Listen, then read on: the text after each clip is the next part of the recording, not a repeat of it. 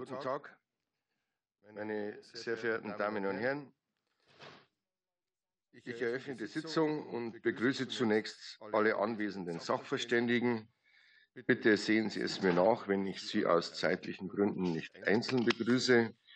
Die heutige Sitzung findet wie vereinbart im hybriden Format und grundsätzlich in Vollpräsenz der Mitglieder statt. Allerdings habe ich den Abgeordneten wegen des Bahnstreiks freigestellt, auch virtuell teilzunehmen, wenn eine Anreise nicht oder nicht rechtzeitig möglich ist. Das war noch letztes vor dem Wochenende, ist also eher ein bisschen entspannt, aber trotzdem bleibt es bei dieser Zusage. Da wir einen Sachverständigen aus Irland zu Gast haben, wird die heutige Anhörung simultan gedolmetscht. Auf Kanal 2 wird die deutsche und auf Kanal 3 die englische Tonspur übertragen begrüße ebenfalls alle Kolleginnen und Kollegen im Saal und auch in der Schalte. Außerdem ein herzliches Willkommen an die Gäste auf der Tribüne. Gegenstand der Anhörung sind der Gesetzentwurf der Bundesregierung, Entwurf eines Gesetzes zur Verbesserung der Bekämpfung von Finanzkriminalität, das Finanzkriminalitätsbekämpfungsgesetz, dies ist die Bundestagsdrucksache 20 96 48, sowie der Antrag der Fraktion der CDU-CSU, Geldwäsche sowie Terrorismus und Extremismusfinanzierung konsequent bekämpfen, Kritikpunkte aus Deutschlands Geldwäschezeugnis beheben, Ermittlungsinstrumente bei unklaren Vermögen schaffen und Zollpolizei einrichten. Dies ist die Bundestagsdrucksache 20 9730. Soweit Sie als Sachverständige dem Finanzausschuss vorab schriftliche Stellungnahmen zugesendet haben, sind diese an alle Mitglieder verteilt worden. Sie werden auch Bestandteil des Protokolls der heutigen Sitzung.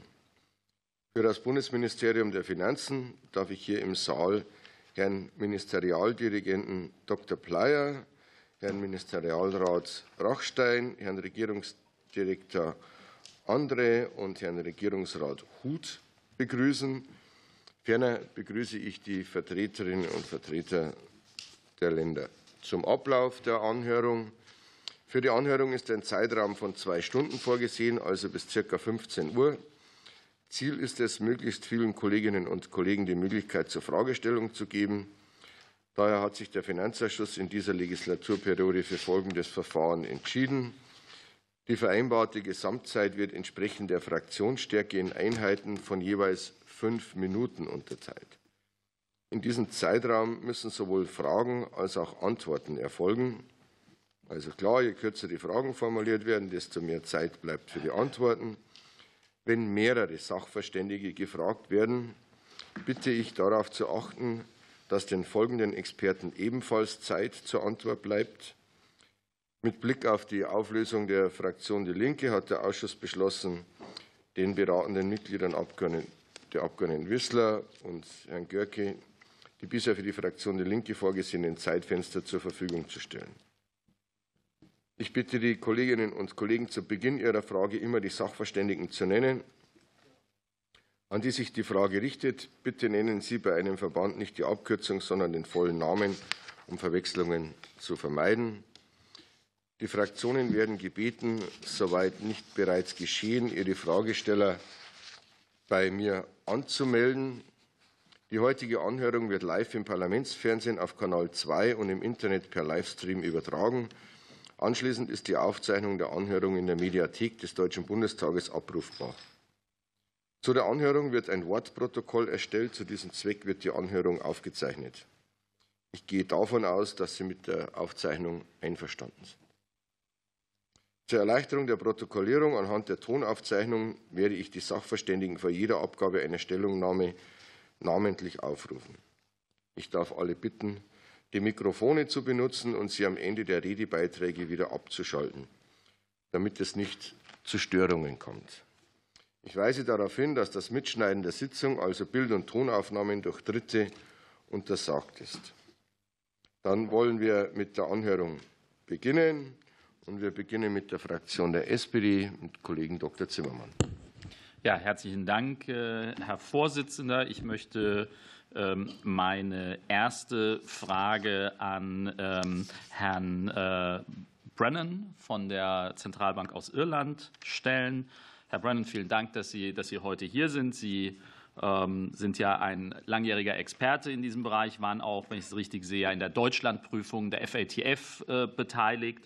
Deswegen würde meine erste Frage sich darum drehen, wie Sie den Gesetzentwurf ähm, allgemein einschätzen, der ja eben zur Bekämpfung der Finanzkriminalität nun FIU ähm, Zentralstelle für Geldwäscheaufsicht äh, eben Dinge zusammenführt und ähm, eben gerade vor dem Hintergrund äh, Ihrer Erfahrungen, äh, wie ist Ihre grundsätzliche Einschätzung dieser Bündelung? Bitte, Mr. Brennan.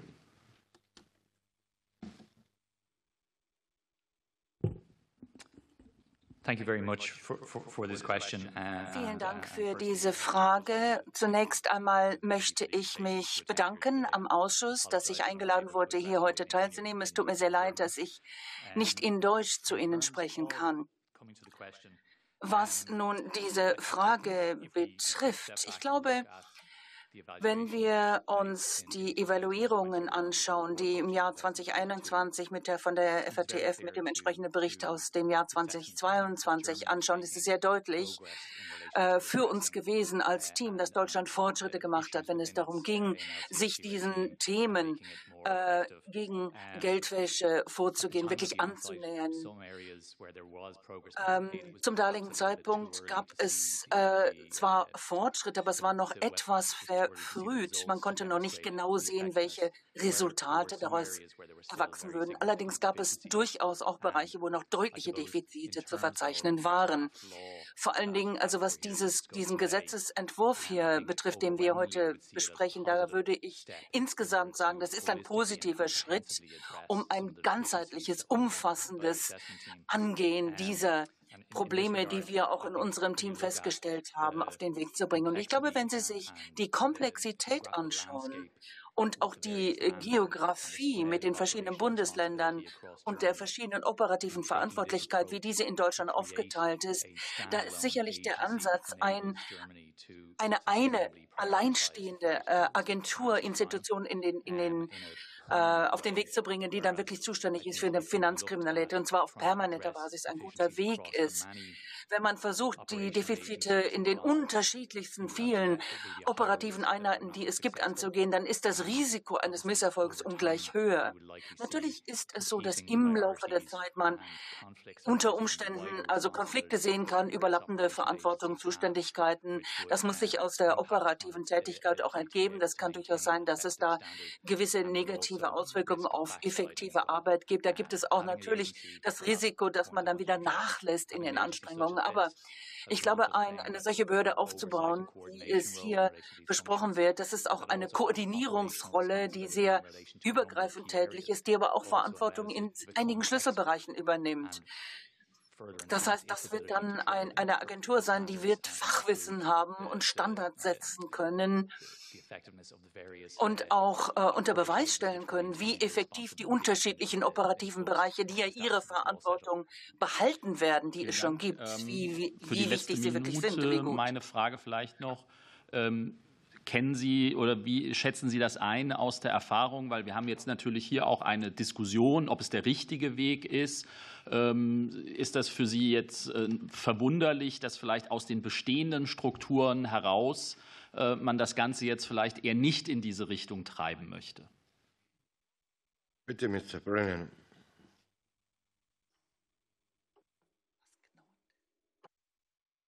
Um, I suppose nun, ich glaube, in gewisser Weise ist es so, ähm, dass es sicherlich einen guten Vorschlag hier gibt, auch wenn es Vorbehalte geben kann. Aber ich glaube, da kann man schon davon ausgehen, dass das ein sehr hohes Erfolgsversprechen darin liegt und dass man hier wirklich entscheidende Wege findet, mit den Defiziten umzugehen, die es gibt, dass man auch gleichzeitig politisch deutlich machen kann, dass man hier sich engagiert und das ernst nimmt. Vielen Dank. Für die Fraktion der CDU-CSU, Kollege Hauer, bitte. Herr Vorsitzender, meine Damen und Herren, vielen Dank, dass Sie uns hier Rede und Antwort stehen. Ähm, zu dem Gesetzentwurf. Aus unserer Sicht nimmt die Ampelkoalition hier hunderte Millionen in die Hand, um eine teure und untaugliche Parallelstruktur zu schaffen. Aus unserer Sicht müssten eher ähm, die bestehenden Strukturen gestärkt und in einer Zollpolizei ähm, gebündelt werden. Wir brauchen Ermittlungsinstrumente bei unklaren Vermögen. Die müssen geschaffen werden. Das schafft dieser Gesetzentwurf nicht. Meine erste Runde äh, richtet sich an ähm, die Gewerkschaft der Polizei, Bezirksgruppe Zoll, Herr Buckenhofer. Wie stehen Sie insgesamt zu dem Vorhaben der Ampel, mit dem BBF ein neues Bundesamt ähm, und mit dem Ermittlungszentrum Geldwäsche eine neue Strafverfolgungsbehörde für die Geldwäschebekämpfung zu schaffen? Ist aus Ihrer Sicht ähm, nach den Regelungen des Gesetzentwurfs klar, welche Stelle denn in Zukunft wann genau für einen bestimmten Geldwäschefall zuständig sein wird? Und wird das BBF bei der Ermittlungsarbeit überhaupt selbstständig handlungsfähig sein? Und wäre das Ziel des Gesetzentwurfs, nämlich eine Verbesserung der Bekämpfung der Finanzkriminalität, nicht besser und schneller mit der Stärkung und Bündelung bestehender Strukturen zu erreichen, wie wir das in unserem Antrag auch als Unionsfraktion gefordert haben? Bitte, Herr Buckenhofer. Ja, ähm, Frank Buckenhofer, Gewerkschaft der Polizei. Erstmal recht herzlichen Dank äh, für die Gelegenheit, hier in der Anhörung Stellung nehmen zu dürfen für die Gewerkschaft der Polizei. Äh, vielleicht eine kleine Bemerkung vorweg. Also wir kämpfen nicht deswegen äh, für die Stärkung bestehender Strukturen, weil wir Partikularinteressen damit vertreten, sondern weil wir es ausschließlich in der Sache begründet sehen. Das ist ganz wichtig für die Debatte. Also wir sind ja nicht die Interessensvertretung sozusagen der Leute, die hier schon eifrig arbeiten, sondern weil wir Sachargumente haben. Zu der Frage im Einzelnen. Erstens das, was an Geldwäscheverfahren demnächst in dieser Behörde geleistet werden kann, ist maximal die Kirsche auf der Sahnetorte. Denn der größte Teil der Geldwäscheermittlungen, die in der Bundesrepublik Deutschland geführt werden, wird nicht in dieser Behörde geführt, sondern zu einem ganz, ganz, ganz, ganz überwiegenden Teil, also mindestens mal mehr als 90 Prozent der Geldwäscheverfahren werden bei den Polizeibehörden der Länder geführt. Denn das gehört äh, zur ersten Erkenntnis dazu. Die Zuständigkeit für die Geldwäschebekämpfung liegt grundsätzlich erstmal bei den Ländern und nicht beim Bund. Der Bund hat heute in einem sehr, sehr, sehr eng eingeschränkten Rahmen Zuständigkeiten, einmal für beim Zoll nach dem Zollverwaltungsgesetz und das BKA hat im BKA-Gesetz eine Zuständigkeit, aber das sind Sonderzuweisungen im Bereich der Zuständigkeit, die keine äh, Legitimation für allgemeine Geldwäschebekämpfung ableiten lassen. Das, was im Gesetzentwurf drinsteht, ist, dass man sagt, Geldwäsche soll, wenn sie international ist, mit Ermittlungen, die im Ausland sind, demnächst von dieser Behörde durchgeführt werden. Wenn ich alle Verfahren, die in Deutschland, äh, alle Geldwäscheverfahren, die in Deutschland diesen, dieses ähm, äh, die, die diesem Maßstab entsprechen, weil ich kenne wenig Geldwäscheverfahren, zumindest in meinem Umfeld, wo nicht mindestens mal, also große Verfahren von Bedeutung, wo nicht eine internationale Ermittlung, Rechtshilfeersuchen oder sowas gegebenenfalls notwendig wären. Zu der Frage der Stärkung. Ähm, Geldwäscheermittlungen bedingen immer sozusagen eine sehr umfangreiche, ähm, also man muss das ganze Instrumentarium der Strafprozessordnung nutzen. Dazu gehören natürlich auch sämtliche Peripherien im Bereich der Bekämpfung von organisierter Kriminalität, verdeckte Ermittler, Zeugenschutz, Spezialeinheiten, all das auch im Hinblick auf die Vortaten, die mitermittelt werden müssen, wenn ich Geldwäsche wirksam bekämpfen muss. All diese Infrastruktur wird diese neue Behörde nicht leisten. Sie wird also immer Bittsteller sein müssen bei Zollkriminalern, bei Bundeskriminalern. Und deswegen wäre unser Vorschlag in der Tat, Gerade für die großen Verfahren, da erkennen wir durchaus eine Notwendigkeit, dass man hier möglicherweise den Bund in der Tat damit beauftragt. Aber das ist dann sicherlich in den Händen von Zollkriminalern und Bundeskriminalamt, die jetzt schon eine gemeinsame Finanzermittlungsgruppe betreiben und dort sehr erfolgreich Geldwäsche bekämpfen, äh, sicherlich besser aufgehoben, weil die können nämlich auf ihr gesamtes polizeiliches Instrumentarium jederzeit zurückgreifen, ohne Bittsteller sein zu müssen, weil es ihr eigenes Instrumentarium ist. Also von daher gibt es in der in der Sache keine Notwendigkeit, äh, äh, eine neue Behörde zu schaffen in eine ohnehin sehr filigrane und sehr komplexe Sicherheitsarchitektur, die wir aufgrund der föderalen Strukturen in Deutschland haben, die wird Schwierigkeiten haben, sich in diese neue Sicherheit, also in die Sicherheitsarchitektur einzupflegen. Ähm, äh, sie wird sozusagen wahrscheinlich sogar als Fremdkörper wahrgenommen, weil sie erfüllt mitnichten nach dem, was jetzt im Gesetz drinsteht, die Voraussetzungen, die man mitbringen muss, wenn man eine anständige Polizeibehörde sein will. Und Geldwäschebekämpfung ist natürlich klassischerweise eine kriminalpolizeiliche Aufgabe. Und die schaffe ich natürlich nicht, indem ich eine Behörde schaffe, die nicht den Standards, den Mindeststandards einer Polizeibehörde entspricht. Vielen Dank. Für die Fraktion Bündnis 90 Die Grünen, Frau Kollegin Grützmacher, bitte. Herzlichen Dank, Herr Vorsitzender. Vielen Dank an die Sachverständigen. Ähm, meine erste Frage geht an die beiden Sachverständigen, Herrn Oberstaatsanwalt Fuchs und Herrn Seidel. Ähm, zunächst, Herr Fuchs, Sie kennen die Praxis der Verfolgung von Geldwäsche und Finanzkriminalität ja bestens aus Ihrer beruflichen Tätigkeit und auch die Diskussion rund um die Prüfung der FATF. Ähm, wie bewerten Sie den Vorstoß und das vorliegende Gesetzesvorhaben? Wird uns das voranbringen, die bekannten Probleme adressieren, auch mit Blick auf Priorisierung von Geldwäschefällen und Fokus auf große internationale Fälle? Und wenn Sie ein bisschen Zeit für Herrn Seidel überlassen, würden Sie ungefähr zwei Minuten. Vielen Dank. Bitte, Herr Fuchs. Ich gebe mir Mühe. Herzlichen Dank für die Frage. Herzlichen Dank für die Einladung und dafür, dass hier sozusagen stellvertretend für die Strafverfolgungsbehörden und für die Staatsanwaltschaften etwas sagen darf. Ich meine, der Gesetzentwurf setzt exakt das um, was die FATF in ihrem Bericht gefordert hat. Man könnte sagen, die Bundesrepublik Deutschland erledigt damit ihre Hausaufgaben. Und wir brauchen aus meiner Sicht eine eigene für die Geldwäschebekämpfung zuständige Behörde, bei Aufstockung bestehender Ressourcen sehe ich die Gefahr der Depriorisierung von Geldwäschebekämpfung bei gleichzeitiger Priorisierung anderer wichtiger Aufgaben. Und ich sehe die Gefahr einer vortatenfixierten Arbeitsweise.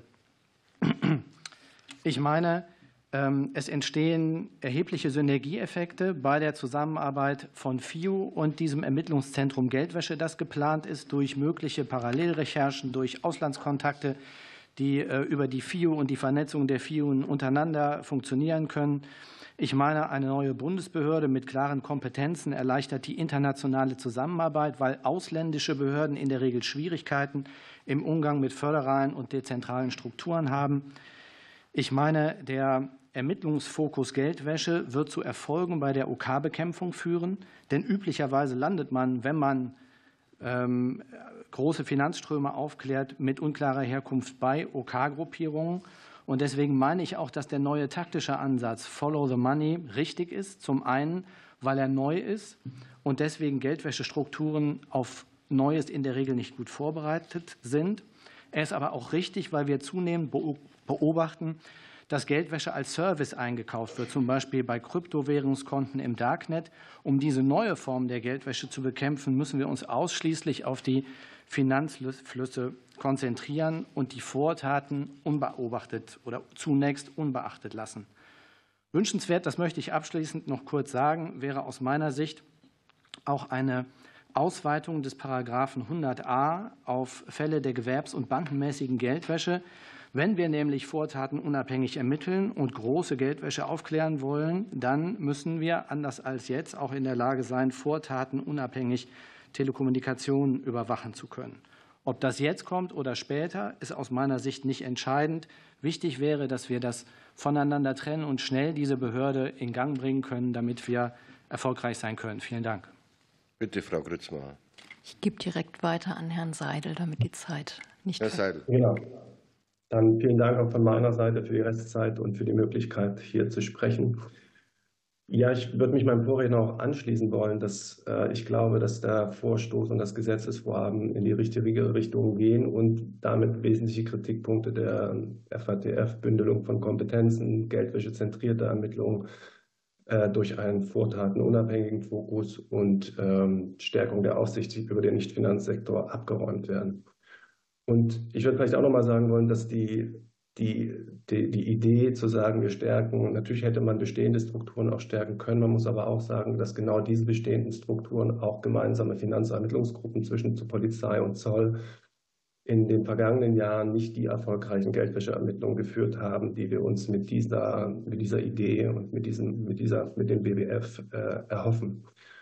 Und ich glaube auch, dass die, ich denke, dass das Vorhaben zu einem deutlichen Mehr an Geldwäscheermittlungen führen kann und zu Ermittlungsverfahren, die wir so in der Form heute noch gar nicht führen. Ich denke auch, dass mit der Zusammenlegung FIU und ähm, Ermittlungszentrum Geldwäsche Auswertung, Analyse und Ermittlungen wieder unter einem Dach zusammengeführt werden, wie das vielleicht auch mal beim Bundeskriminalamt war, als die FIU dort noch ähm, ähm, in, in der Organisation sich befand.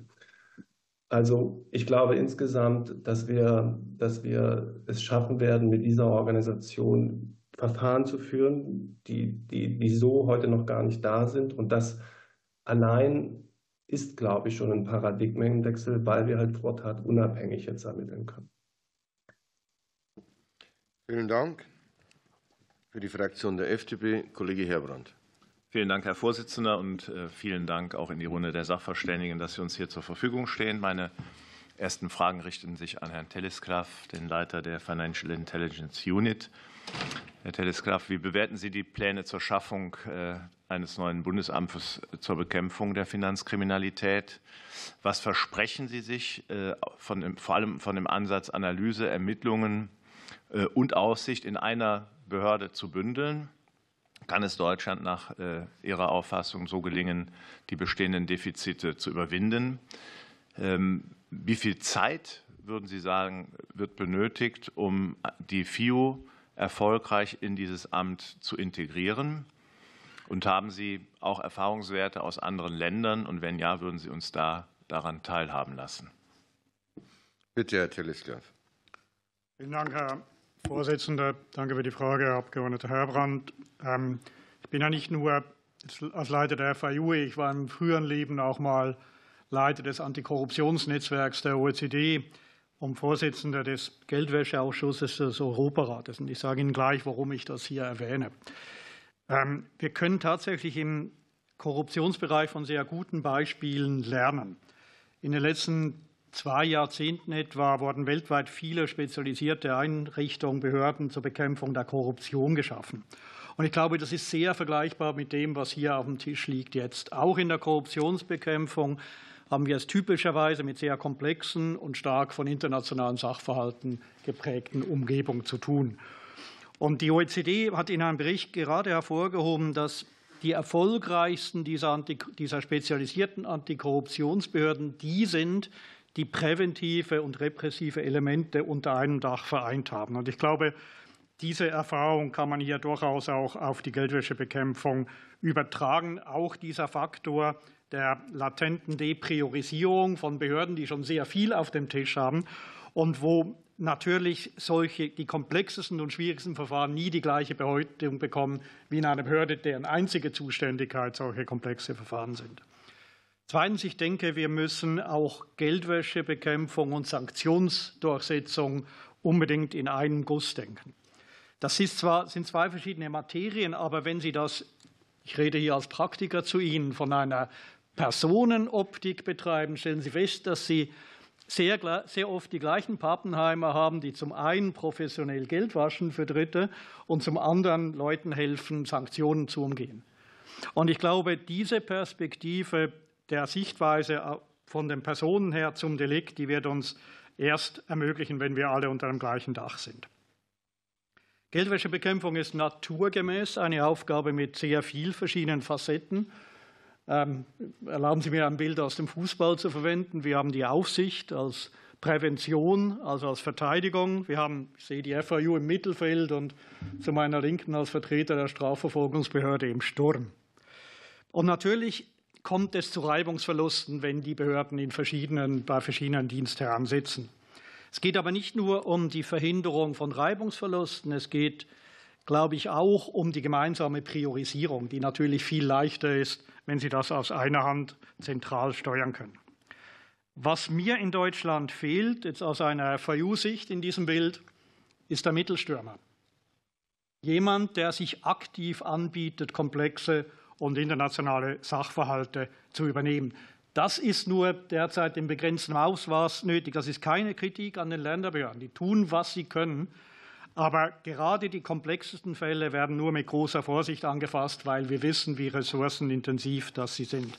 Und das passt dann auch sehr gut in die Neuausrichtung der FIU, die sich genau auf diese internationalen und komplexen Sachverhalte ja spezialisieren will. Aber dafür brauchen wir einen Abnehmer. Und der letzte Punkt für mich, bevor ich noch auf die spezifische Frage der Überführung der FAU kurz eingehe, wir sind uns ja einig, dass Deutschland das System verbessern muss. Wir wissen, dass die nächste FATF-Prüfung kommt. Als ich Prüfung gemacht habe, war mir immer wichtig, nicht, zu sehen, nicht nur zu sehen, was ein Land abgearbeitet hat an Pendenzen, sondern auch etwas Neues zu machen. Und ich glaube, mit dem BBF können wir tatsächlich auch konzeptionell neue Maßstäbe setzen, die für andere auch wieder Maßstäbe bedeuten können. Die FAU wird übergeführt zum gesetzten Zeitpunkt im nächsten Jahr. Wir sind bereit. Die FAU wird als solche umgehängt, sage ich einmal. Unser Reformprozess hat ohnehin schon angefangen. Wir werden den genauso weiterführen, äh, wie das geplant ist. Und ich bin überzeugt, dass uns dieses Jahr genug Zeit bietet, eine sorgfältige Überführung ohne irgendwelche Verluste herbeizuführen. Vielen Dank. Vielen Dank. Für die Fraktion der AfD, Kollege Gottschalk, bitte. Ja, vielen Dank, Herr Vorsitzender. Vielen Dank äh, an die Sachverständigen. Ähm, meine Frage geht, ist ja schon guter Vertrauter über die Jahre geworden, an Herrn Buckenhöfer. Erstmal vielen Dank, dass er sich seit Jahren, wir besprechen die FIO ja schon seit sechs Jahren, äh, für die Verbesserung der Finanzkriminalität und die Bekämpfung dieser eben einsetzen. Ihre Gewerkschaft hat zur Schaffung einer Finanzpolizei ein Personal- und Organisationskonzept sowie einen vollständigen Gesetzentwurf zur Neufassung des Zollfahndungsdienstgesetzes vorgelegt. Sie mögen sich heute auch noch an die öffentliche Anhörung zum Sanktionsdurchsetzungsgesetz im Mai 2022 erinnert fühlen. Wieder äußerten Sie sich oder äußern Sie sich kritisch, dieses Mal zum vorliegenden Entwurf des FKBG. Meine Fragen daher an Sie. Sind Sie damals nicht gehört worden? Ihr Gesetzentwurf zur Neufassung des Zollfahndungsdienstgesetzes war immerhin als politische, so habe ich das aufgefasst, und gute Diskussionsgrundlage gedacht. Weshalb findet die in Ihrem Sinne geforderte Bündelung der Dienste weder beim Zoll noch im neuen BBF, für mich alter Wein in neuen Schläuchen, statt? Und inwiefern betrachten Sie den von der Bundesregierung jetzt vorgelegten Gesetzentwurf als brauchbar und geeignet, um das Geldwäscheparadies Deutschland nun wirklich zu überwinden? Sie sprachen vom Blindflug in der letzten Anhörung. Und vielleicht haben Sie noch kurz Zeit, auf den 76a Absatz 4 StGB einzugehen, was hier, glaube ich, alle vergessen. Denn ein guter Staatsanwalt aus Bayern hat mal gesagt, das nützt es eigentlich, selbst wenn wir gute Instanzen haben, wenn die Leute mit billigen Strafen davon kommen, nach guter Führung nach vier Jahren mit mehreren Millionen Euro auf dem Konto rausgehen oder wie hier in Berlin eigentlich grinsend beim Prozess rausgehen, das auch an die Staatsanwaltschaft gerichtet ähm, und ihr Immobilienbesitz behalten. Vielen Dank. Herr Buckenhofer, bitte. Ja, äh, dass äh, die Finanzkriminalität gesamtheit oder ganzheitlich betrachtet werden muss, ist nicht neu. Das ist sozusagen der Vorschlag, den wir seit ungefähr 25 Jahren in den politischen Raum einspeisen.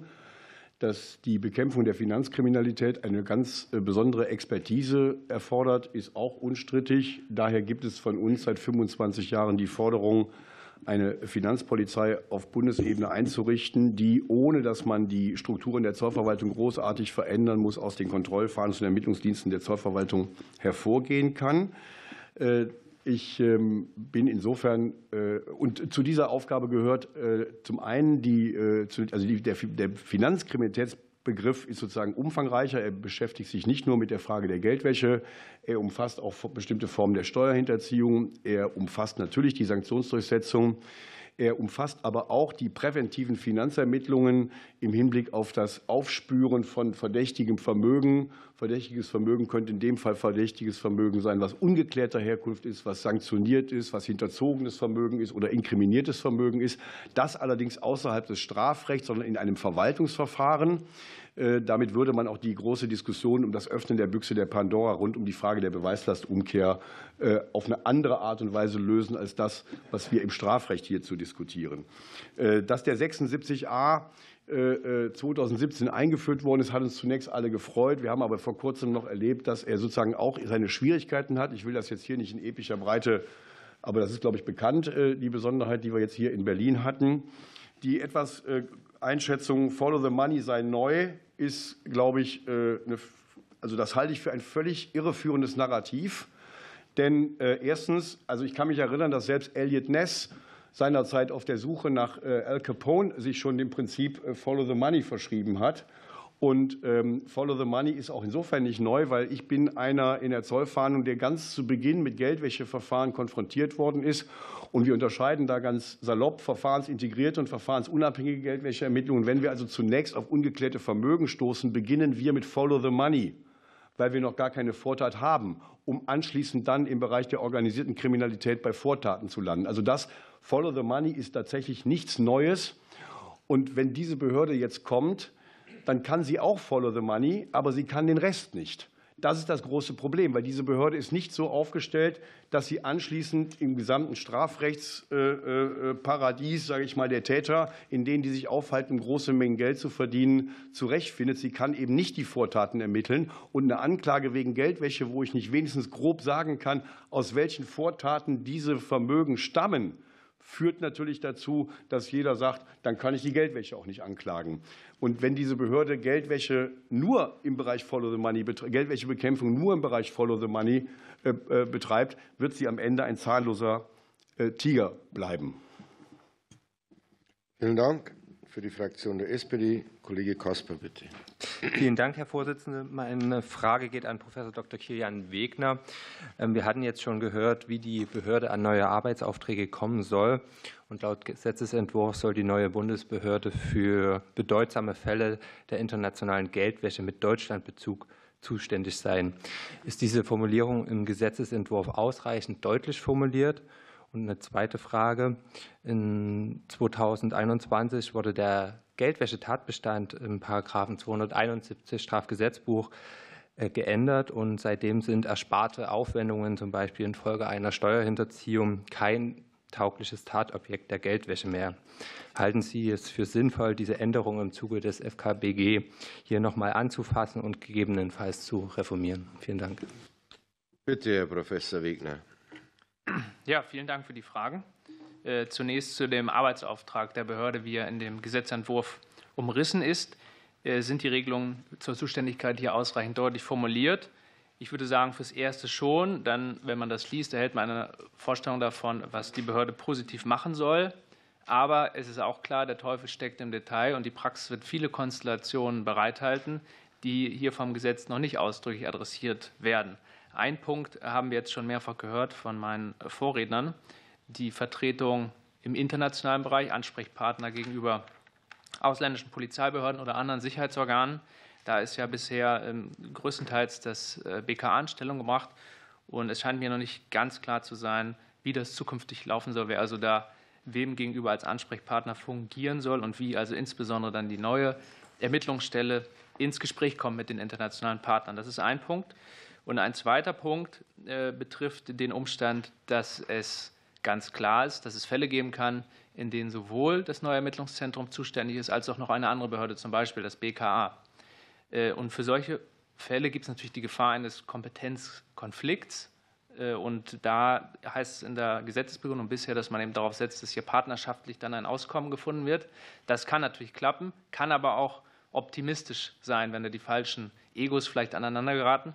Und da wäre es, glaube ich, schon ratsam, noch etwas deutlicher einen Entscheidungsmechanismus für den Fall, dass man keine partnerschaftliche Lösung findet, einzuziehen, wo dann insbesondere auch ähm, die beiden Ministerien also äh, integriert werden in diesen Entscheidungsprozess, um dann im Zweifelfall klarzumachen, wer jetzt was macht, falls die Beamten und Beamten sich nicht einigen können. Das wäre, glaube ich, schon eine gute Idee. Ähm, dann zu den ersparten Aufwendungen. In der Tat, ähm, seit dem Sommer 21 begeht keine Geldwäsche mehr. Wer für andere Leute Geld versteckt, äh, die Herkunft verschleiert oder sonstige Geldwäschehandlungen begeht, wenn das Geld Geld ist, das eigentlich der Besteuerung unterliegt oder zum Beispiel auch Sozialversicherungsbeiträge, also Sozialversicherungsbeiträge daraus hätten bezahlt werden müssen. Das sind keine tauglichen Objekte der Geldwäsche mehr.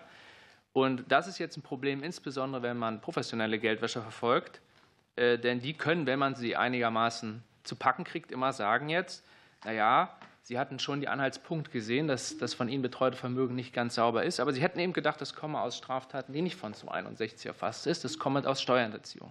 Und das ist ein Einwand, der in der Ermittlungspraxis äh, dann schwierig zu widerlegen ist und die Behörden vor allen Dingen für das Problem führt, dass man ja eigentlich abschaffen wollte mit dem All Crimes Approach. Man wollte eigentlich verhindern, dass man äh, deliktspezifisch genau ermitteln muss und bestimmte Delikte ausscheiden muss, wegen des Zweifelsgrundsatzes, dass sie nicht begangen wurde. Und genau da ist man jetzt wieder drin. Die Behörden sind dann dabei, ähm, nachzuweisen, dass es hier nicht um äh, Steuerdelikte zum Beispiel geht oder um Sozialversicherungsveruntreuung. Äh, und das räumt dann eben den Erfolg des All Crimes Approach von hinten wieder aus. Deswegen würde ich schon sagen, es wäre sinnvoll, wieder zurückzugehen zu dem Zustand vor Sommer 21 und äh, die ersparten Aufwendungen als Tatobjekt der Geldwäsche wieder mit in das Gesetz einzuführen. Vielen Dank. Für die Fraktion der CDU-CSU, Frau Kollegin Tillmann, bitte. Dankeschön, Herr Vorsitzender. Ich würde mich gerne mit zwei Themenkomplexen beschäftigen. Im ersten äh, mit Herrn Professor El-Ghazi. Äh, unabhängig von den Strukturen hatten im Vorfeld wir uns weitere Kompetenzen gewünscht und im Referentenentwurf waren ja auch weitere Kompetenzen vorgesehen. Zum Beispiel bei der Frage, wie gehe ich mit unklarem Vermögen oder Vermögen ungeklärter Herkunft um. Deshalb meine Frage, könnten Sie sich vorstellen, ein rechtssicheres Verwaltungsverfahren, wo man mehr Kompetenzen in diesem Bereich der Aufklärung den Behörden zur Verfügung stellt, unabhängig von der Struktur? Und Punkt zwei, im Vorfeld dieser Anhörung ist die Krypto-Community ziemlich temperamentvoll über unseren Antrag hergefallen, wo wir uns ja auch mit Kryptowerten beschäftigt haben. Äh, Herr Professor Wegner, könnten Sie mir bitte sagen, ob Sie das für überzogen halten und ob Sie, äh, welchen Stellenwert Kryptowerte Werte bei Geldwäsche und Terrorismusfinanzierung aus Ihrer Sicht haben. Vielen Dank. Bitte, Herr Professor El-Ghazi. Ja, herzlichen Dank auch von meiner Seite für die Möglichkeit, hier zu sprechen. Vielen Dank auch für die Frage. Ja, in der Tat. Ähm, wir haben natürlich den Prozess so ein bisschen beobachtet und haben natürlich gesehen, dass es ursprünglich ein äh, Instrument gab, was im Entwurf vorhanden war, ein Entwurf für ein Vermögensermittlungsgesetz. Und in der Tat, wir haben uns sehr darüber gefreut, denn äh, Herr Wegner, der wird ja gleich auch nochmal sprechen, wir waren ja auch ähm, diejenigen, die solche Regime ja auch vorgeschlagen haben. Ich sehe jetzt hier ein großes Versäumnis in der Tat, dass man davon wieder Abstand genommen hat. Für mich wird dadurch die Sinnhaftigkeit des gesamten Projektes in Frage gestellt. Für mich ist es deshalb eben auch kein großer Wurf mehr, und äh, die, die Behörde bleibt für mich deshalb auch ein bisschen unvollendet, ja, von ihrer Aufgabenstrukturierung her. Äh, der Strategiewechsel, der hier versprochen worden ist, Follow the Money. Ja, Herr Buchenhofer hat gesagt, das machen wir schon, aber so wirklich ein Instrument Follow the Money zu haben, ich glaube, das wäre mit dem, was da vorgesehen war, tatsächlich möglich gewesen. Und äh, ich sehe, das, was wir jetzt haben, äh, das GWG ist ein zahnloses Bürokratiemonster, das Strafgesetzbuch äh, ist ebenfalls ein strafloses Bürokratienmonster. Es schafft Verfahren, aber wir kommen nicht an die Großen heran. Und deswegen glaube ich eben auch, dass wir diesen Paradigmenwechsel eben brauchen. Wir haben diesen Wechsel schon gehabt zum All-Crimes-Ansatz und äh, haben aber gesehen, dass echte strafrechtliche Ermittlungen weiterhin problematisch sind. Also es wird weiterhin gefordert, dass wir einen sogenannten doppelten Anfangsverdacht brauchen, brauchen für echte Ermittlungen, damit wir eben auf das äh, Repertoire der Strafprozessordnung zurückgreifen können. Hier wird ja noch Rekurs genommen auf die Rechtsprechung des Bundesverfassungsgerichts. Das heißt, wir müssen auch Erkenntnisse zur Vortat haben und die haben wir eben in der Tat nicht. Deswegen ein Instrumentarium jenseits des Strafrechts, was präventive Finanzermittlung was äh, gestattet, halte ich für sehr, sehr sinnvoll. Aber wir müssen eben sehen, ähm, jenseits des Strafrechts, denn im Strafrecht haben wir dieses Potenzial eben nicht. Da haben wir Kautelen, äh, die wir beachten müssen, zum Glück beachten müssen aus rechtsstaatlichen Gründen.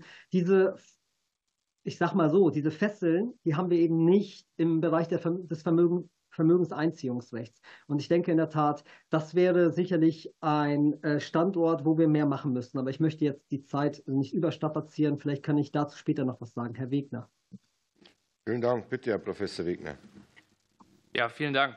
Dass Sie von der Crypto-Community so hart angegangen werden, das sollten Sie insofern nicht persönlich nehmen, als es ganz üblich ist wenn versucht wird, ähm, diese Branche zu regulieren. Das haben auch schon Ihre Kolleginnen und Kollegen aus dem Europäischen Parlament abbekommen, als sie im letzten Jahr verhandelt haben über die Kryptotransferverordnung, die auch Sorgfaltspflichten der Kryptowerte-Dienstleister ähm, neu regeln wollte. Ich würde Ihnen aber raten, äh, dort hart zu bleiben mit Ihrer Position, denn ich glaube in der Tat, dass es sich bei den Kryptowerten um eine der gefährlichsten ähm, Aktivitäten handelt, die wir aktuell sehen im Bereich der Finanzkriminalität. Und unsere Abwehr dagegen ist extrem schwach aufgestellt. Es gibt immer noch ähm, Diskussionsrunden, die ich gesehen habe, wo LKA-Vertreter von bestimmten Bundesländern auf, einer Bühne sagen, wenn Sie eine Akte aufmachen, Sie sehen Bitcoin, machen Sie die Akte wieder zu. Also solche Dinge gibt es immer noch. Und wenn wir sehen, was in den USA die Aufsichtsbehörden in ihrer ähm, Offensive gegen große Kryptowertedienstleister an, an Mängeln und auch an Komplizenschaft aufgedeckt haben, müssen wir davon ausgehen, dass das hier äh, in der EU ganz ähnlich ist. Über die Vorschläge, die Sie in Ihrem Antrag haben, müsste man natürlich im Einzelnen äh, diskutieren und müsste auch schauen, ob die nicht teilweise jetzt schon durch die neue äh, Krypto, äh, durch die neue Geldwäsche-EU-Verordnung abgedeckt sind und an den deutschen Regelungsbereich entzogen sind. Aber im Prinzip ist es die richtige Stoßrichtung, dort viel kritischer hinzuschauen. Vielen Dank für die Fraktion der SPD, Kollege Kasper. Bitte. Ja, vielen Dank. Meine nächste Frage geht nochmals an Professor Dr. Wegner. Wir hatten jetzt schon ähm, das Vermögensermittlungsgesetz besprochen. Vielleicht könnten Sie noch mal dazu ausführen, wie wir denn zu einer verfassungskonformen Lösung kommen könnten, ähm, wie zum Beispiel inkriminiertes Vermögen ähm, auch eingezogen werden kann oder zumindest eingefroren werden kann. Bitte, Herr Professor Wegner.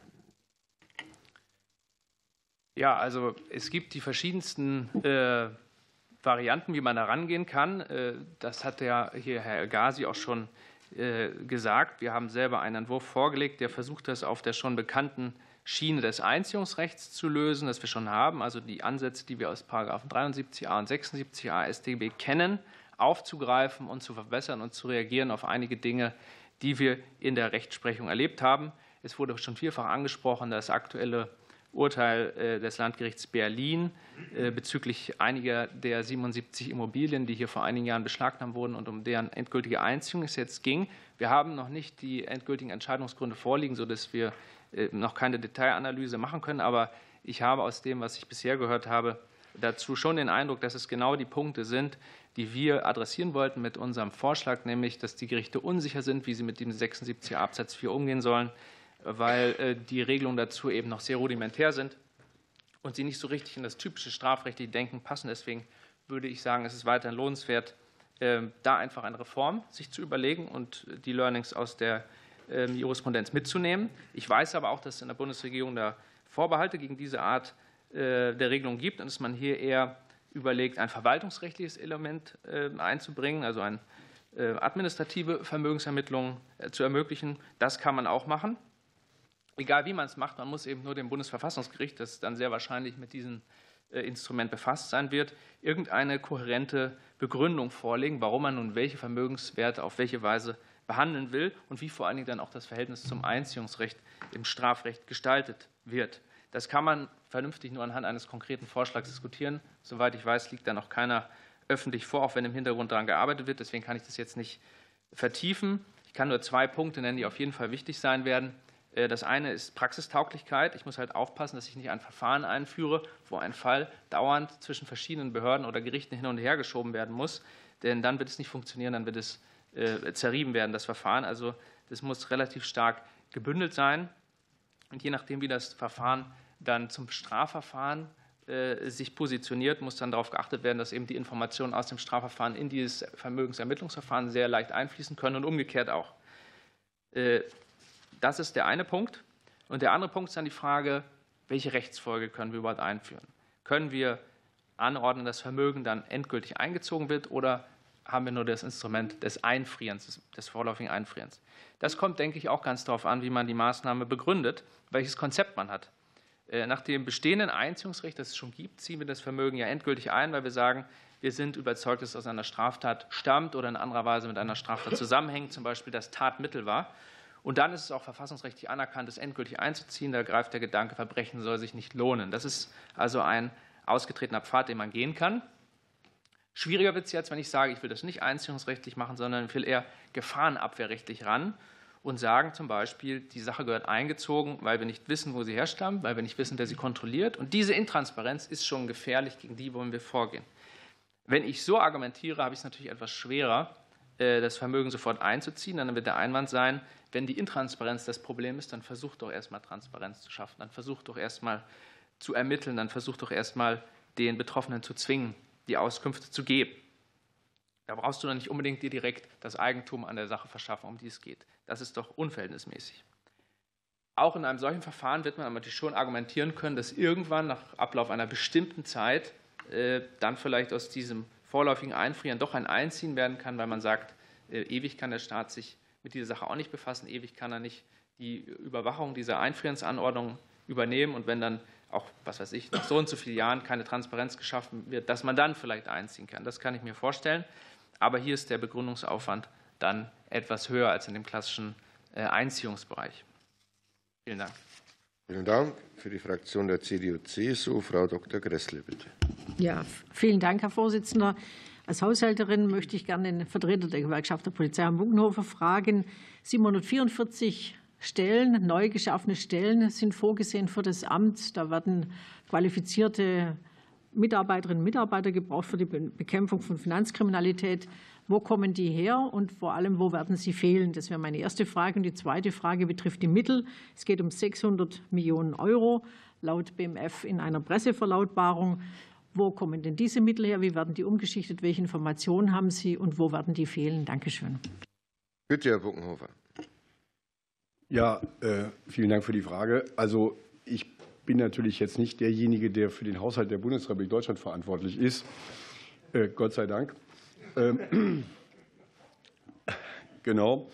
Aber ähm, ich sage mal, bei uns besteht schon ein bisschen die Befürchtung, so will ich es mal formulieren, äh, angesichts der Rahmenbedingungen, die wir zurzeit haben, wenn wir über Haushaltsfragen reden, dass äh, die dafür erforderlichen Finanzmittel sowohl für die Planstellen, die bereitgestellt werden müssen, damit man die Dienstposten besetzen kann, aber auch Haushaltsmittel, die man benötigt, wenn Liegenschaften gegebenenfalls geschaffen werden müssen, entweder durch Bau oder Anmietung etc. pp., dass das möglicherweise zur, zu Lasten sozusagen der benachbarten Behörden geht. Und die engste benachbarte Behörde ist natürlich die Zollverwaltung. Und äh, der äh, Minister äh, Lindner ist ja nicht müde geworden, groß anzukündigen, erstmalig im Februar 2022, dann erneut im Mai 2022 und dann noch nochmal im August 2022 etc. Ich will jetzt nicht alle Daten aufnehmen, dass er gesagt hat, er will die Zollverwaltung deutlich ertüchtigen, er will sie stärken im Kampf gegen organisierte Kriminalität, er will sie stärken im Kampf gegen Geldwäsche. Alles, was bisher auf dem Tisch liegt, deutet nicht darauf hin, dass er das, was er davor hat, tatsächlich auch umsetzt. Äh, stattdessen laufen wir möglicherweise Gefahr, dass das Personal, was eigentlich für diese Stärkung gebraucht würde, um wirksam Geldwäsche und organisierte Kriminalität im Zuständigkeitsbereich der Zollfahndung und der restlichen Zollverwaltung zu bekämpfen, dass das möglicherweise in diese neue Behörde fließt. Denn hier ist ja auch sozusagen ein selbst äh, herbeigerufener politischer Druck entstanden. Denn äh, das Ministerium kann natürlich nicht hingehen und sagen, wir machen jetzt ganz viel und ganz schnell was und am Ende der Wahlperiode und die dauert jetzt auch nicht mehr allzu lange, steht man sozusagen mit leeren Händen da. Also insofern besteht die ernsthafte Gefahr, dass alles, was jetzt an Aufwendungen kommt, zu Lasten anderer Behörden geht. Denn dass jetzt neue Etatposten eingerichtet werden, ist mir noch nicht bekannt. Ich hoffe, dass. Äh, Bitte, Frau Dr. Gressle. Ja, vielen Dank. Jetzt haben wir ja viel, viel, viel Stellen und viel Mittel. Wie könnte denn die vorhandene Geldwäschebekämpfung ertüchtigt werden mit so viel Geld? Dankeschön. Also wir hatten ja eben äh, schon mal den leichten Hinweis bekommen, dass die gemeinsame Finanzermittlungsgruppe von BKA und ZKA nicht in dem gewünschten Maße den Erwartungen entsprochen hat, die man hätte haben können. Das liegt natürlich auch daran, dass der Gesetzgeber und Haushaltsgesetzgeber bisher diese Gruppe ich will es mal so formulieren, etwas auf Sparflamme gefahren hat. Wenn man quasi jetzt hingehen würde und würde sagen, wir nehmen eine Menge Geld in die Hand und ertüchtigen damit in den bestehenden Strukturen ähm, die Aufgabenwahrnehmung einer wirksamen Kriminalitätsbekämpfung im Bereich der Finanzkriminalität, dann hätten das direkt mehrere Vorteile. Erstens, wenn ich eine, eine bestehende Struktur die erstens eine gewisse Erfahrung hat, die die Kompetenz hat, die vor allen Dingen alle Dinge hat, die man an der Peripherie im Kampf gegen organisierte Kriminalität haben muss. Und Geldwäsche ist natürlich, wenn man sie wirksam im großen Stil bekämpfen will, auch immer im Bereich der organisierten Kriminalität. Dann kann man einen wesentlich größeren Effekt erzielen. Und das einzige Argument, was am Ende übrig bleibt, das ist äh, eben hier schon ein paar Mal angedeutet worden, das ist die Prioritätensetzung, dass man sozusagen die Sorge hat, wenn ich eine Geldwäsche-Ermittlungsgruppe von ZKA und BKA demnächst ganz massiv aufstocke, um mindestens mal das Personal, was für diese Behörde vorgesehen ist, dass die dann plötzlich am, andere, am, anderen, am Ende doch was anderes machen müssen. Das ist aber doch eine Behördenentscheidung, auf die die Politik unmittelbaren Einfluss hat. Also wenn der Minister nicht in der Lage ist, seinem BKA oder seinem ZKA-Präsidenten zu sagen, diese Leute, die sollen gefälligst Geldwäsche bekämpfen und die damit verbundenen Straftaten. Und die können auch die Peripherie, die man dafür braucht, nutzen. Zeugenschutz, ich hatte es eben schon mal alles erwähnt, verdeckte Ermittler, alles, was dazugehört. Äh, dann, dann hat er seinen Laden nicht im Griff. Und das ist, glaube ich, der Punkt. Wir brauchen nicht eine neue eigenständige Behörde, um Kompetenz zu bündeln.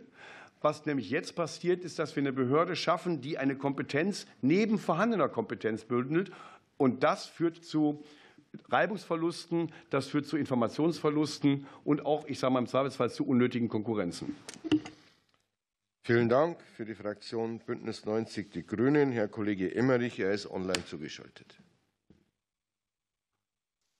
Ja, genau. Guten Tag, Marcel Emmerich hier und ähm, ich habe äh, zwei Fragen. Die erste Frage geht an den Sachverständigen Herr Seidel und bezieht sich nochmal auf die Frage der Zusammenarbeit der Behörden, was ja immer wieder in Rede steht, dass hier unvermeidlich Doppelstrukturen geschaffen würden. Da wäre meine Frage, inwiefern der Gesetzgebungsvorschlag äh, sichert, dass eine Zusammenarbeit der BBF mit dem BKA und dem Zoll gewährleistet wird und wie sichergestellt werden könnte, dass Synergieeffekte auch genutzt werden und eben Doppelstrukturen vermieden werden. Und in diesem Zusammenhang auch die Frage konkret zu Ermittlungsmaßnahmen, inwiefern das BKA dann auch den Zoll entsprechend unterstützen müsste, beziehungsweise das BBF bei Fragen von Oppositionseinheiten zum Beispiel. Vielen Dank. Bitte, Herr Seidel. Also ich glaube, bei der Diskussion zwischen Doppelstrukturen oder Stichwort Kompetenzgerangel, wir müssen mal unterscheiden zwischen diesem Stichwort und den notwendigen Unterstützungsleistungen aus, an, von, äh, von Seiten Zoll oder BKA. Ich persönlich glaube, das Thema Doppelstrukturen oder Kompetenzgerangel ähm, wird in diesem Kontext nicht so stark sein, wie es hier angestrengt wird. Erstens, weil ich, das habe ich vorhin schon erwähnt, weil ich glaube, dass die Verfahren, die wir, bei denen wir äh, uns erhoffen, dass die vom BWF oder von der Ermittlungszentrale Geldwäsche geführt werden, aktuell in der bisherigen Behördenstruktur nicht geführt werden. Das ist ja genau der Grund, weshalb eine vortatenunabhängige und jetzt geldwäschezentrierte Organisation errichtet wird. Zweitens ist die Zuständigkeit ähm, äh, des EZG und oder BWF ähm, deutlich weiter in Geldwäscheermittlungen, als dies jetzt auf bestimmte Vortaten äh, bei Zoll und BKA beschränkt sind. Drittens wird es aus meiner Sicht weniger zu Überschneidungen kommen, weil die, Zuständigen, weil die Zuständigkeit sich von den sowohl von Polizei der Länder, BKA, Zoll auf der einen Seite kommt von der Vortat, während das BWF, das EZG von äh, vortatunabhängigen Finanzermittlungen kommt. Und natürlich wird die Situation entstehen, dass es ähm, Momente in großen, komplexen Ermittlungsverfahren gibt, wo sich Behörden miteinander austauschen müssen. Das ist aber heute, wir reden über 16 Bundesländer mit ganz vielen Länderpolizeidienststellen, wir reden heute über Bundesbehörden, wir reden über Zoll. Also es ist ja nicht so, dass die Sicherheitsarchitektur in Deutschland einfach ist und jetzt mit der Gründung einer monothematisch ausgerichteten äh, Behörde äh, plötzlich überfordert wäre.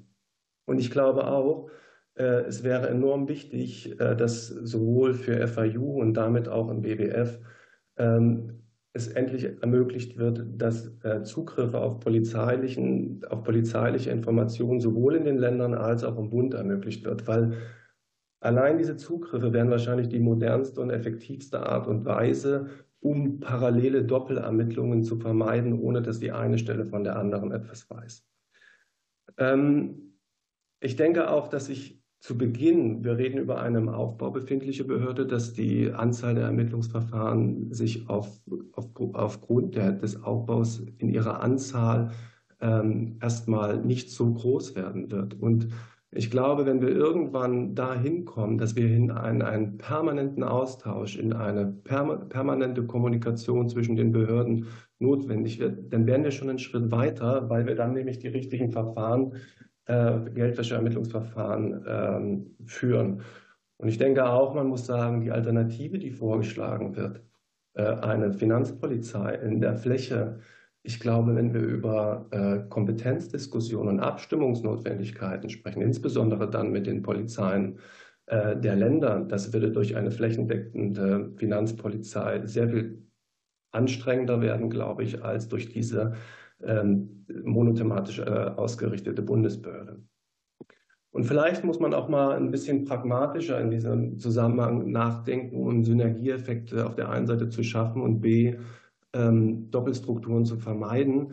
Wir haben in, in, in der Bundesrepublik, glaube ich, ganz gute Erfahrungen gemacht bei besonderen Kriminalitätsphänomenen wie ähm, äh, Terrorismus oder auch Cyberkriminalität mit den gemeinsamen Abwehrzentren. Äh, die betrieben werden, in denen unterschiedliche Sicherheitsbehörden sich gegenseitig austauschen. Und ich glaube, in einem Kontext organisierte Kriminalität, und ich würde mal das Thema Geldwäsche explizit äh, dazu packen, wäre eine solche Plattform, in denen sich Behörden untereinander austauschen können und gerade auch operative Verfahren besprechen können, durchaus angebracht. Danke. Vielen Dank. Jetzt wäre der Raum für Frau Kollegin Wissler und Herrn Kollegen Görke. Hier im Saal sind sie nicht, auch nicht in der Schalte. Dann machen wir weiter mit der Fraktion der FDP. Herr Kollege Herbrand, bitte. Ja, vielen Dank. Dann darf ich sicher die fünf Minuten mit in Anspruch nehmen, der Kollegen der Linken. Nee, doch nicht. Schade. Nein. Meine Frage richtet sich an den Vertreter der äh, Deutschen Zoll- und Finanzgewerkschaft, Herrn Liebel. Herr Liebel, auch grundsätzlich zunächst einmal, wie bewerten Sie die Pläne zur Schaffung des Bundesamtes auch vor dem Hintergrund der äh, FATF-Prüfung äh, der Vergangenheit? Und ganz konkret äh, die Frage danach, wie kann sichergestellt werden, dass die Zusammenarbeit mit den Länderbehörden möglichst reibungslos klappt. Das ist ja hier jetzt schon mehrfach auch angesprochen worden. Glauben Sie, dass eine Anhörung der Zentralstellen der Länder bei den Maßnahmen der äh, Zentralstelle für Geldwäsche äh, ausreichend ist oder sollte auf ein Einverständnis der Zentralstellen abgestellt werden. Das sind die Paragraphen 50a. Vielen Dank. Bitte, Herr Liebel.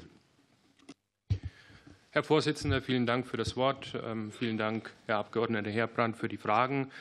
Zunächst mal liegt es in der Natur der Sache, äh, dass bei strukturellen Neuausrichtungen oder Change Management in einer Verwaltung natürlich auch im Kollegenkreis diese äh, Vorhaben immer kontrovers diskutiert werden. Ähm, genau die gleichen Fragen, warum braucht es eine neue Behörde, warum braucht es äh, Veränderungen. Aber es leuchtet jedoch ein, und deswegen bin ich auch sehr dankbar, dass ähm, das Thema FATF-Prüfung Deutschlandbericht 2022 angesprochen worden ist dass ähm, aufgrund der Kritik, die dort geübt worden ist, das so als solches nicht in unseren bestehenden Strukturen Generalzolldirektion, Zollkriminalamt abbildbar sein wird. Denn was ist die Kritik? Ähm, der FATF. Es ist die mangelnde Priorisierung von Geldwäsche als solches. Es ist der zu starke Fokus auf Ermittlungen der Vortaten statt auf illegalen Finanzflüssen als solches. Ähm, ich glaube, das hat die Diskussion auch gezeigt und deswegen darf das hier dieser Kritikpunkt nicht in Vergessenheit geraten. Und dann letzter Punkt, die zersplitterte Behördenlandschaft, äh, insbesondere im Bereich der Geldwäscheaufsicht. Ähm, es bleibt festzuhalten, unsere Kolleginnen und Kollegen im Zollfahndungsdienst, aber auch im Zollkriminalamt, die machen bestimmt keinen schlechten Job. Im Gegenteil. Äh, die knappe Ressource, die dort äh, vorhanden ist, leistet äh, herausragendes im Bereich der OK-Bekämpfung, Schwerstkriminalität und mittleren Kriminalität im grenzüberschreitenden Warenverkehr als solches. Sprich, ähm, Rauschgiftkriminalität, Tabakschmuggel oder Zolldelikte, die dort immer wieder priorisiert werden.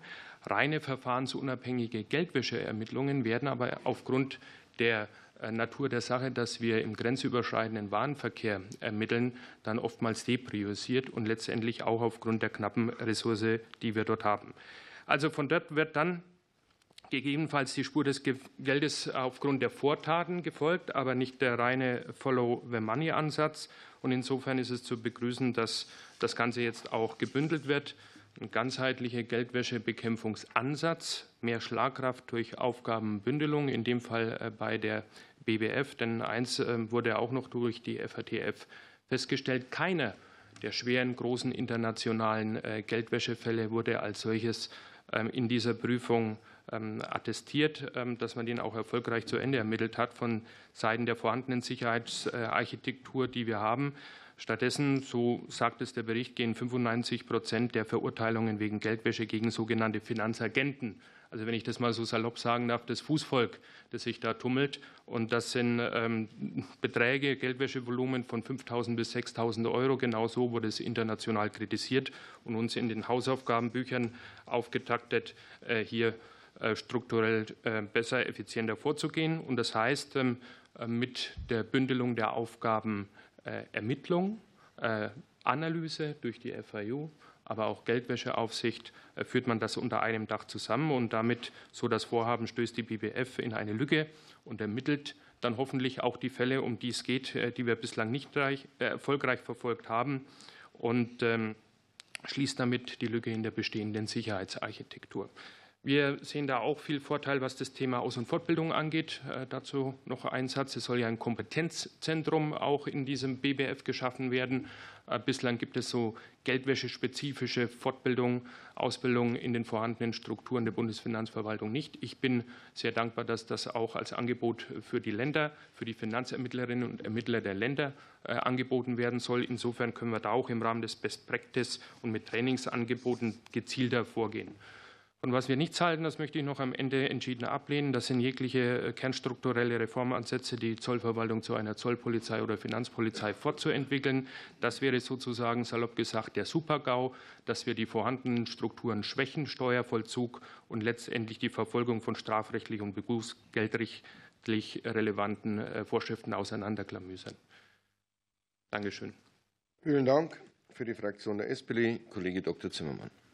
Vielen Dank, Herr Vorsitzender. Meine äh, Frage würde ich gerne an die Bundesnotarkammer richten. Wir haben ja, ähm, wie auch schon sozusagen angekündigt, jetzt hier auch die Einrichtung ähm, eines äh, Immobilienregisters mit im Gesetzentwurf.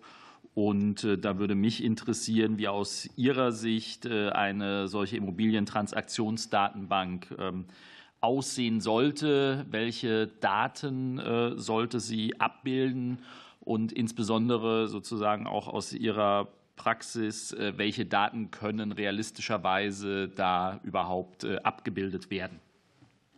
Danke. Die Bundesnotarkammer, Herr Professor Bormann.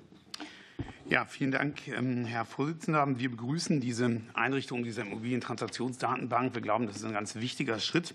Haben das ja auch selbst schon seit Jahren angeregt. Ähm, in anderen Ländern wie in Spanien äh, werden solche Datenbanken auch schon sehr erfolgreich äh, betrieben. Wir glauben, dass eine solche Datenbank dazu beiträgt, äh, insbesondere verdächtige Kettentransaktionen zu identifizieren ähm, und ansonsten eben auch den Strafverfolgungsbehörden und der FIU ermöglicht, hier Profile festzustellen von Beteiligten, die sich eben in auffälliger Weise äh, im Bereich der Geldwäsche bewegen. Wir glauben, ähm, im Sinne des Once-Only-Prinzips, dass man es bei den einzureichenden Daten bewenden lassen sollte, bei den Daten, die ohnehin Gegenstand der Grunderwerbsteuerveräußerungsanzeige sind, die die Notarinnen und Notare seit jeher an die Finanzverwaltung äh, leisten, was auch demnächst äh, elektronisch geschehen wird. Ähm, wir glauben, dass diese Daten zu den Beteiligten zum Kaufpreis, zum Kaufobjekt und zum beurkundenden Notar im Prinzip ausreichen, um hier effektiv ähm, die Geldwäscheströme zu verfolgen. Etwas Bedenken haben wir bei dieser Eingabe dieser einheitlichen und kontinuierlichen Rechtseinheitsnummer aus dem Transparenzregister. Ähm, das würde zu bürokratischem Mehraufwand äh, führen, der mit den sonstigen Bestrebungen der Bundesregierung zum Abbau überflüssiger Bürokratie, man denke nur an das Bürokratieentlastungsgesetz 4, äh, der dem widersprechen würde. Aber im Grundsatz würden wir sagen, prima Idee, die ganz wesentlich dazu beitragen dürfte, den Immobilienbereich trocken zu legen für die Geldwäsche. Herzlichen Dank. Vielleicht eine äh, Nachfrage. Ähm, sehe ich das richtig? Sozusagen, das ist heute schon alles elektronisch vorhanden beziehungsweise auf dem Weg. Ähm, Stichwort elektronischer Notarverwaltungsaustausch. Oder ist da, ist da noch etwas zu tun? Stichwort, Sie haben das, das schöne Wort, once only. Ich bin auch für das Onlinezugangsgesetz zuständig. Ähm, aber sozusagen, wo, wo, stehen, wo stehen Sie da? Genau. Bitte, Herr Professor Bormann. Vielen Dank, ähm, Herr Dr. Zimmermann. Äh, Sie haben sozusagen den äh, Finger da in die Wunde äh, gelegt. Wir stehen da kurz vor der Fertigstellung eines Referentenentwurfs. Mit diesem Projekt Enova sollen künftig die Finanzbehörden für die Veräußerungsanzeige, aber auch die Gutachterausschüsse und die Gemeinden für Statistikzwecke und für den Vorkaufsrechts, ähm, für den Verzicht auf Vorkaufsrechte elektronisch von den Notaren informiert werden. Ähm, wie gesagt, wir sind da auf der Zielgeraden, hoffen auf eine schnelle Einigung. Im Moment geht es dann auch um die Abstimmung von verschiedenen Datenformaten im Bereich der Finanzverwaltung einerseits und der Justiz andererseits. Ähm, wenn das Ding aber steht und wir gehen davon aus, dass das auch noch in diesem Jahr hier den Bundestag äh, befassen wird, äh, dann äh, kann man sozusagen da drauf satteln. Ja, und wir können diese Daten dann unproblematisch auch an, die, ähm, an dieses Register weiterleiten, die dann eben dort gespeichert werden können. Vielen Dank. Dann für die Fraktion der CDU-CSU Kollege Dr. Meister, bitte. Ja, Herr Vorsitzender, vielen Dank. Ich würde gerne Herrn Professor El Ghazi fragen. Wir haben ja in unserem Antrag, und das wird in ähnlicher Form ja auch von den Bundesländern gefordert, ähm, ein zivilrechtliches Geschäftsverbot ähm, vorgeschlagen, wenn nicht festgestellt werden kann, wer wirtschaftlich Berechtigter an einem Unternehmen ist. Könnten Sie das mal aus Ihrer Sicht einordnen? Und zum Zweiten würde ich gern fragen, wie Sie es bewerten, dass in dem vorherigen Entwurf des Gesetzes noch die Regelung enthalten war, die jetzt entfallen ist, dass Verpflichtete die Sorgfaltspflichten auch dann einhalten müssen, erfüllen müssen, wenn sie sich bei der Begründung einer Geschäftsbeziehung oder bei deren Durchführung einer Transaktion im Ausland befinden. Bitte, Herr Professor El-Ghazi. Ja, herzlichen Dank für die Frage. Also grundsätzlich hielte ich ein solches Geschäftsverbot, ähm, was ja auch schon im Gespräch war damals im Zusammenhang mit dem Sanktionsdurchsetzungsgesetz 2, äh, sachlich für konsequent. Es ist eigentlich, so muss man sagen, lächerlich, dass man Strukturen duldet, die eindeutig eben darauf angelegt sind, den wahren wirtschaftlichen Berechtigten zu verschleiern und äh, hier an dieser Stelle mit der Figur des fiktiv wirtschaftlichen Berechtigten zu arbeiten.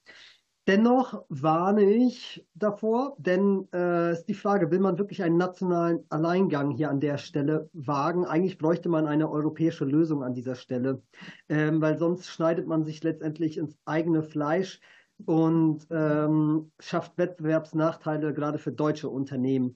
Und deswegen muss ich davor warnen.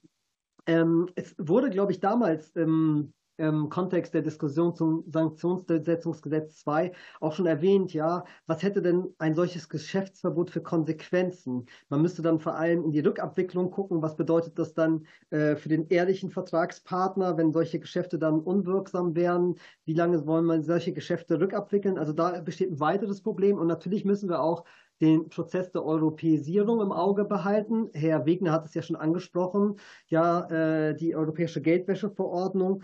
Und äh, das ist vielleicht dann das größte Problem bei einem solchen Geschäftsverbot. Wenn wir das jetzt einführten, die Richtlinien lassen es noch zu, überzuschießen über die Richtlinien. Die Verordnung ließ es aber eben nicht mehr zu. Und das bedeutete, wenn eine Verordnung in Kraft tritt, äh, die eben ein solches Verbot nicht kennt, dann wäre eben das Geschäftsverbot nach deutschem Recht europarechtswidrig. Und äh, ja, das wäre vielleicht, ist vielleicht der Hauptgrund, darauf zu verzichten und abzuwarten.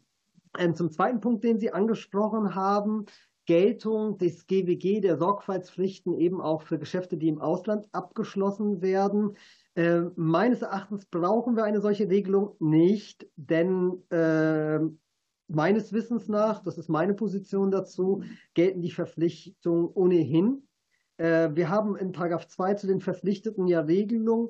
Bei Banken, Versicherungen und so weiter gibt es ja auch immer eine Auslandsklausel. Bei gewissen Verpflichteten gibt es keine Auslandsklausel, zum Beispiel bei Rechtsanwälten, Rechtsbeiständen und so weiter, aber vor allem eben auch bei Güterhändlern. Äh, die herrschende Meinung in der Literatur ist dort eindeutig und meines Erachtens auch die Anwendungs- und Auslegungshinweise sind dort eindeutig.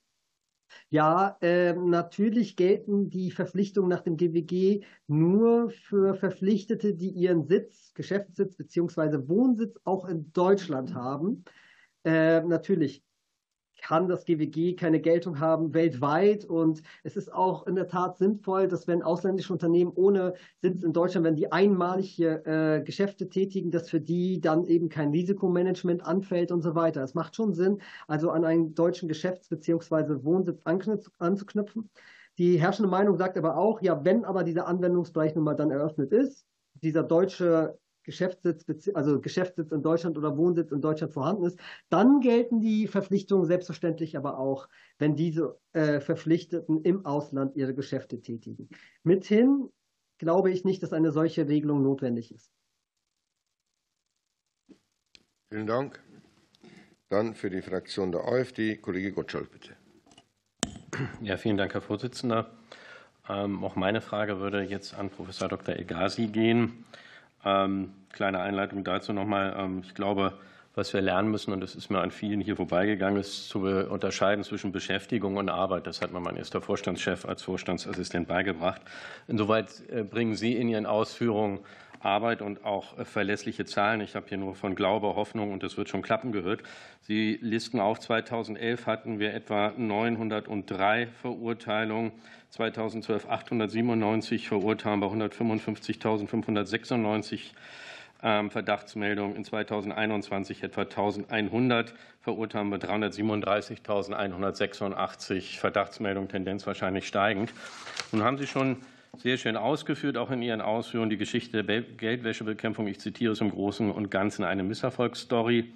Deshalb meine Frage, weshalb ist es aus Ihrer Sicht nicht zu diesem Vermögens, Sie haben es ja schon angedeutet, Ermittlungsgesetz gekommen? Und wie kann man jetzt ein bisschen detaillierter ausgeführt, Sie haben jetzt die Zeit, wie kann man im Rahmen des vorliegenden Gesetzentwurfs das äh, FKKB entsprechend das bestehende Manko beseitigen? Und ich glaube, das sollte unser aller Interesse sein, denn die Zahlen zeugen hier nur, dass wir eben wieder Beschäftigung nachgehen, aber die tatsächlich dicken Fische und die Arbeit nicht angehen. Und das seit 30 Jahren und hier erlebe ich seit sieben Jahren. Bitte, Herr Professor Elgazi. Ja, ähm, in der Tat. Ähm, da muss was passieren. Ähm, wir haben Herr Wegner hat es ja schon angesprochen. Sie haben jetzt gefragt, wie, was können wir da machen? Ich äh, glaube, ich kann es Ihnen natürlich nicht sicher sagen, ich glaube, am Ende ist das Vermögensermittlungsgesetz deshalb wieder aus, den, äh, aus dem Entwurf verschwunden, weil man vielleicht kompetenzrechtliche Bedenken hat. Also das wäre jetzt meine Vermutung, denn diese Bedenken habe zumindest ich, das habe ich in meinem Gutachten ausgeführt. Ähm, Herr Wegner hat es ja geschildert, das war ein rein gefahrenabwehrrechtliches Modell. Rein gefahrenabwehrrechtlich heißt, eingezogen bzw. kaltgestellt, sichergestellt werden verdächtige Vermögenswerte. Also es ist nicht, wäre nicht notwendig gewesen, nachzuweisen, dass diese Vermögenswerte aus einer Straftat stammen. Und ähm, das heißt, bei dieser rein gefahrenabwehrrechtlichen ähm, Lösung müssten wir schauen, wo kommt denn da eigentlich die Gesetzgebungskompetenz des Bundes her? Und ich glaube eben nicht, dass man diese Lösung auf Artikel 74 äh, Absatz 1 Nummer 11 stützen können muss. Da geht auch einiges, aber wir müssen uns ehrlich machen an der Stelle, worum geht es bei einer solchen Lösung? Geht es eigentlich um Straftatenverhütung? Das ist meine Position. In Wirklichkeit geht es hier um Straftatenverhütung.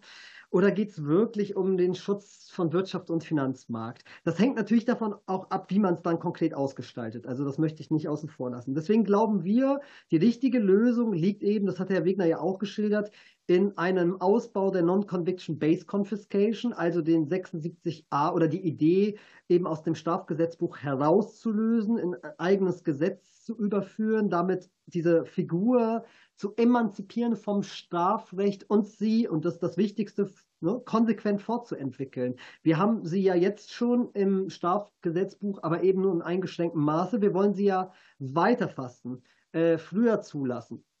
Und äh, vor allem, und das ist vielleicht auch unheimlich wichtig, wollen wir Beweiserleichterung zulassen, diese Beweiserleichterung, die es ja auch heute schon gibt, weiter ausbuchstabieren. Die Strafgerichte tun sich ja nicht ohne Grund schwer. Herr Wegner hat es ja auch gesagt, die Regelungen sind sehr rudimentär. Wir wollen ja so unser Vorschlag eben mit Red Flags arbeiten, mit Verdachtsmomenten arbeiten, die es dann den Behörden und auch den Gerichten erleichtert, Zugriff dann am Ende zu nehmen. Und wir wollen, dass dieses ganze Regime dann am Ende äh, in die Zuständigkeit der Zivilgerichte fällt, weil wir eben glauben, wenn wir, ähm, wenn wir wollen, dass zivilprozessuale Darlegungs- und Beweisregeln gelten, das wollte ja der Gesetzgeber eben auch schon zu 76a Absatz 4, dann sollten wir das in die Hände von Gerichten legen, die äh, darin eben geübt sind in der Anwendung. Und wir glauben, mit so einem Paket, mit so einer Lösung wäre man, Herr Wegner hat es gerade äh, hat davon gesprochen, das ist äh, ein ausgetretener Pfad. Ja, so sehe ich es auch. Da hätten wir keine kompetenzrechtlichen Probleme meines Erachtens. Aber wir würden halt das, was wir jetzt haben, konsequent weiterentwickeln und eben früher schon zulassen. Das, glaube ich, könnte der richtige Weg sein. Vielen Dank. Für die Fraktion Bündnis 90 Die Grünen, Frau Kollegin Grützmacher, bitte. Vielen Dank. Ähm, meine Frage würde noch einmal an Herrn Fuchs gehen. Ähm, ich habe eine Frage zur Einführung des Paragraph 76a Absatz 4 am StGB.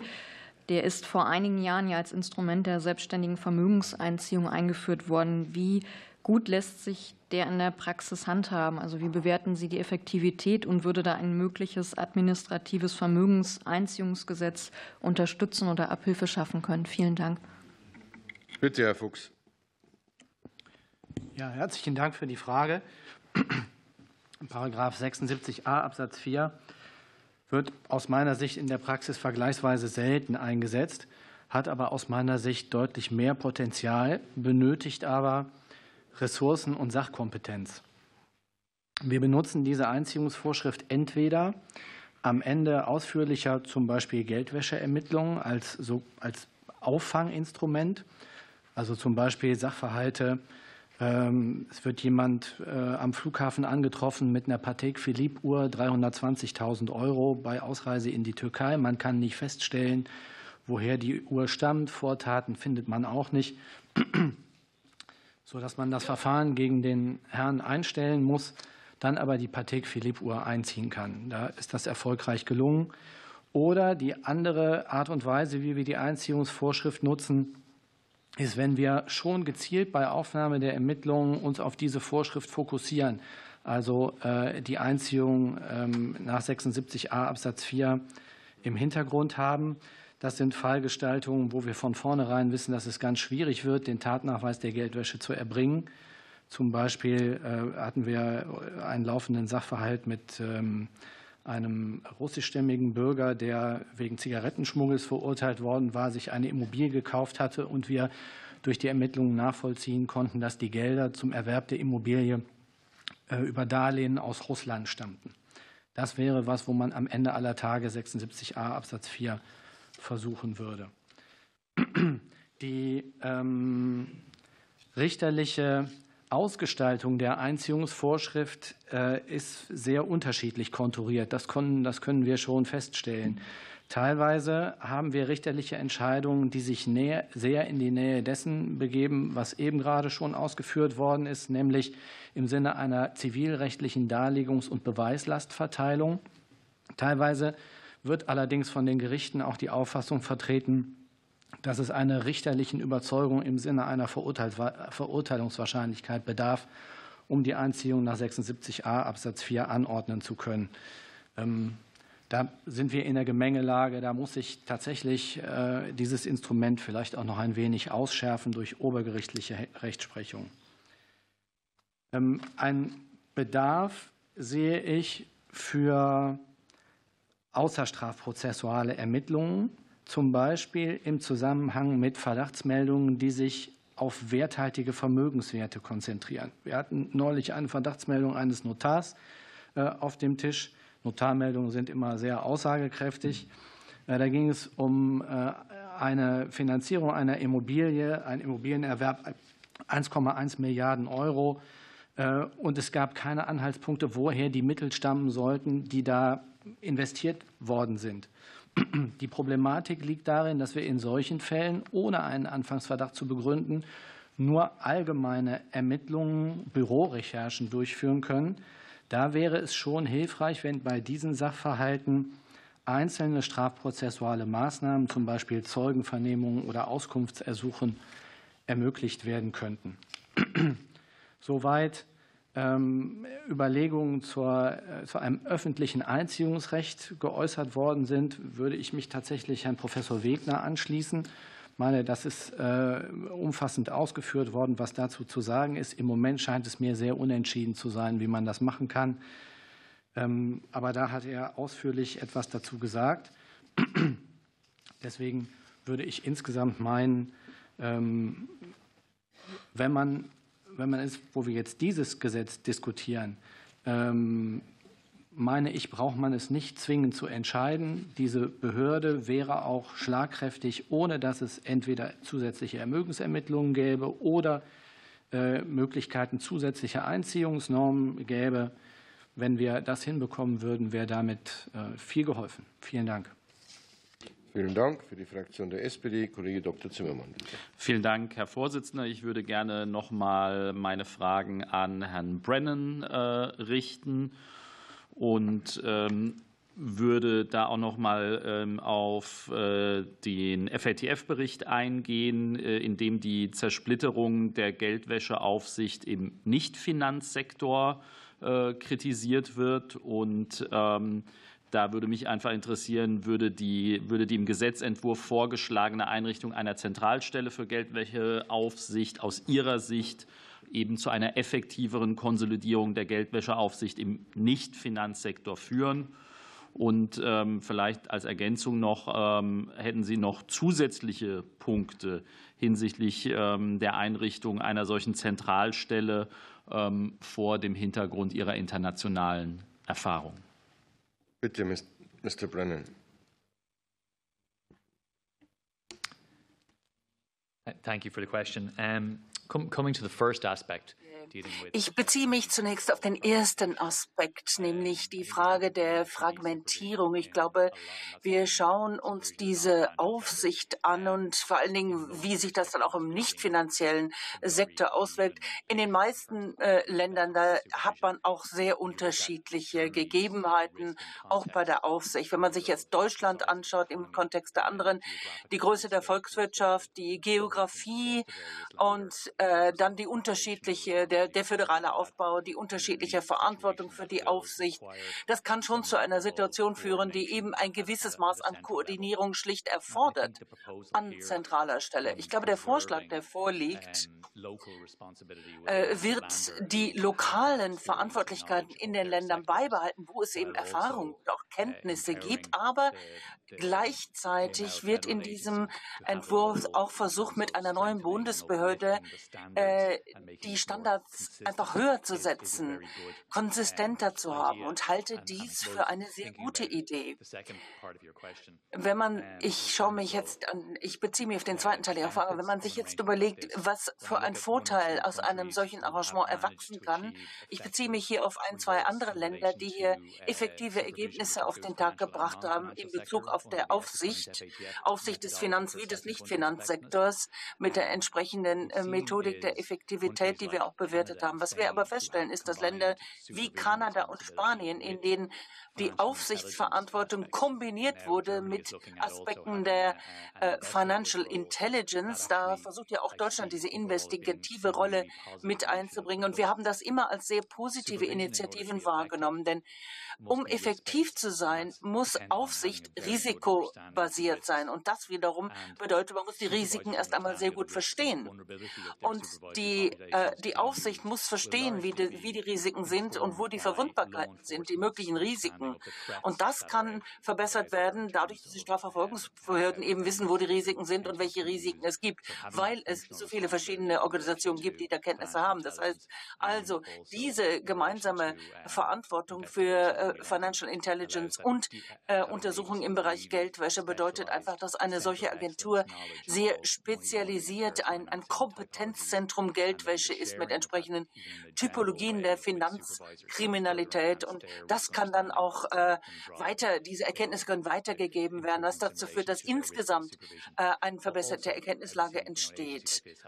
Ich glaube auch, dass eine solche Behörde eine sehr starke Rolle spielen kann, wenn es darum geht, die unterschiedlichen nicht-Finanzsektoraufsichten zu unterstützen bei der Entwicklung von Methodik und Struktur, sodass Risiken einfach effektiver wahrgenommen, beurteilt werden können äh, und man auch bessere äh, risikobasierte Aufsichtsstrategien implementieren kann. Vielen Dank. Vielen Dank. Für die Fraktion der CDU-CSU, Kollege Gutting, bitte.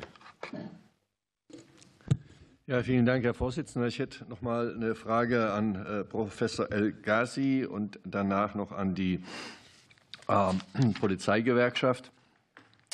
Ähm, wir haben vorhin schon zum Thema Einziehung einiges gehört von Professor Wegner, aber auch von der Staatsanwaltschaft Köln. Ähm, es gab ja vor kurzem hier in Berlin äh, den Fall, ähm, dass äh, in einem äh, Verfahren zur selbstständigen Einziehung die Immobilien wieder herausgegeben werden mussten, weil man eben nicht sicher nachweisen konnte, dass diese, die, die, die Mittel für den Erwerb eben vielleicht doch aus legaler ähm, Quelle kamen.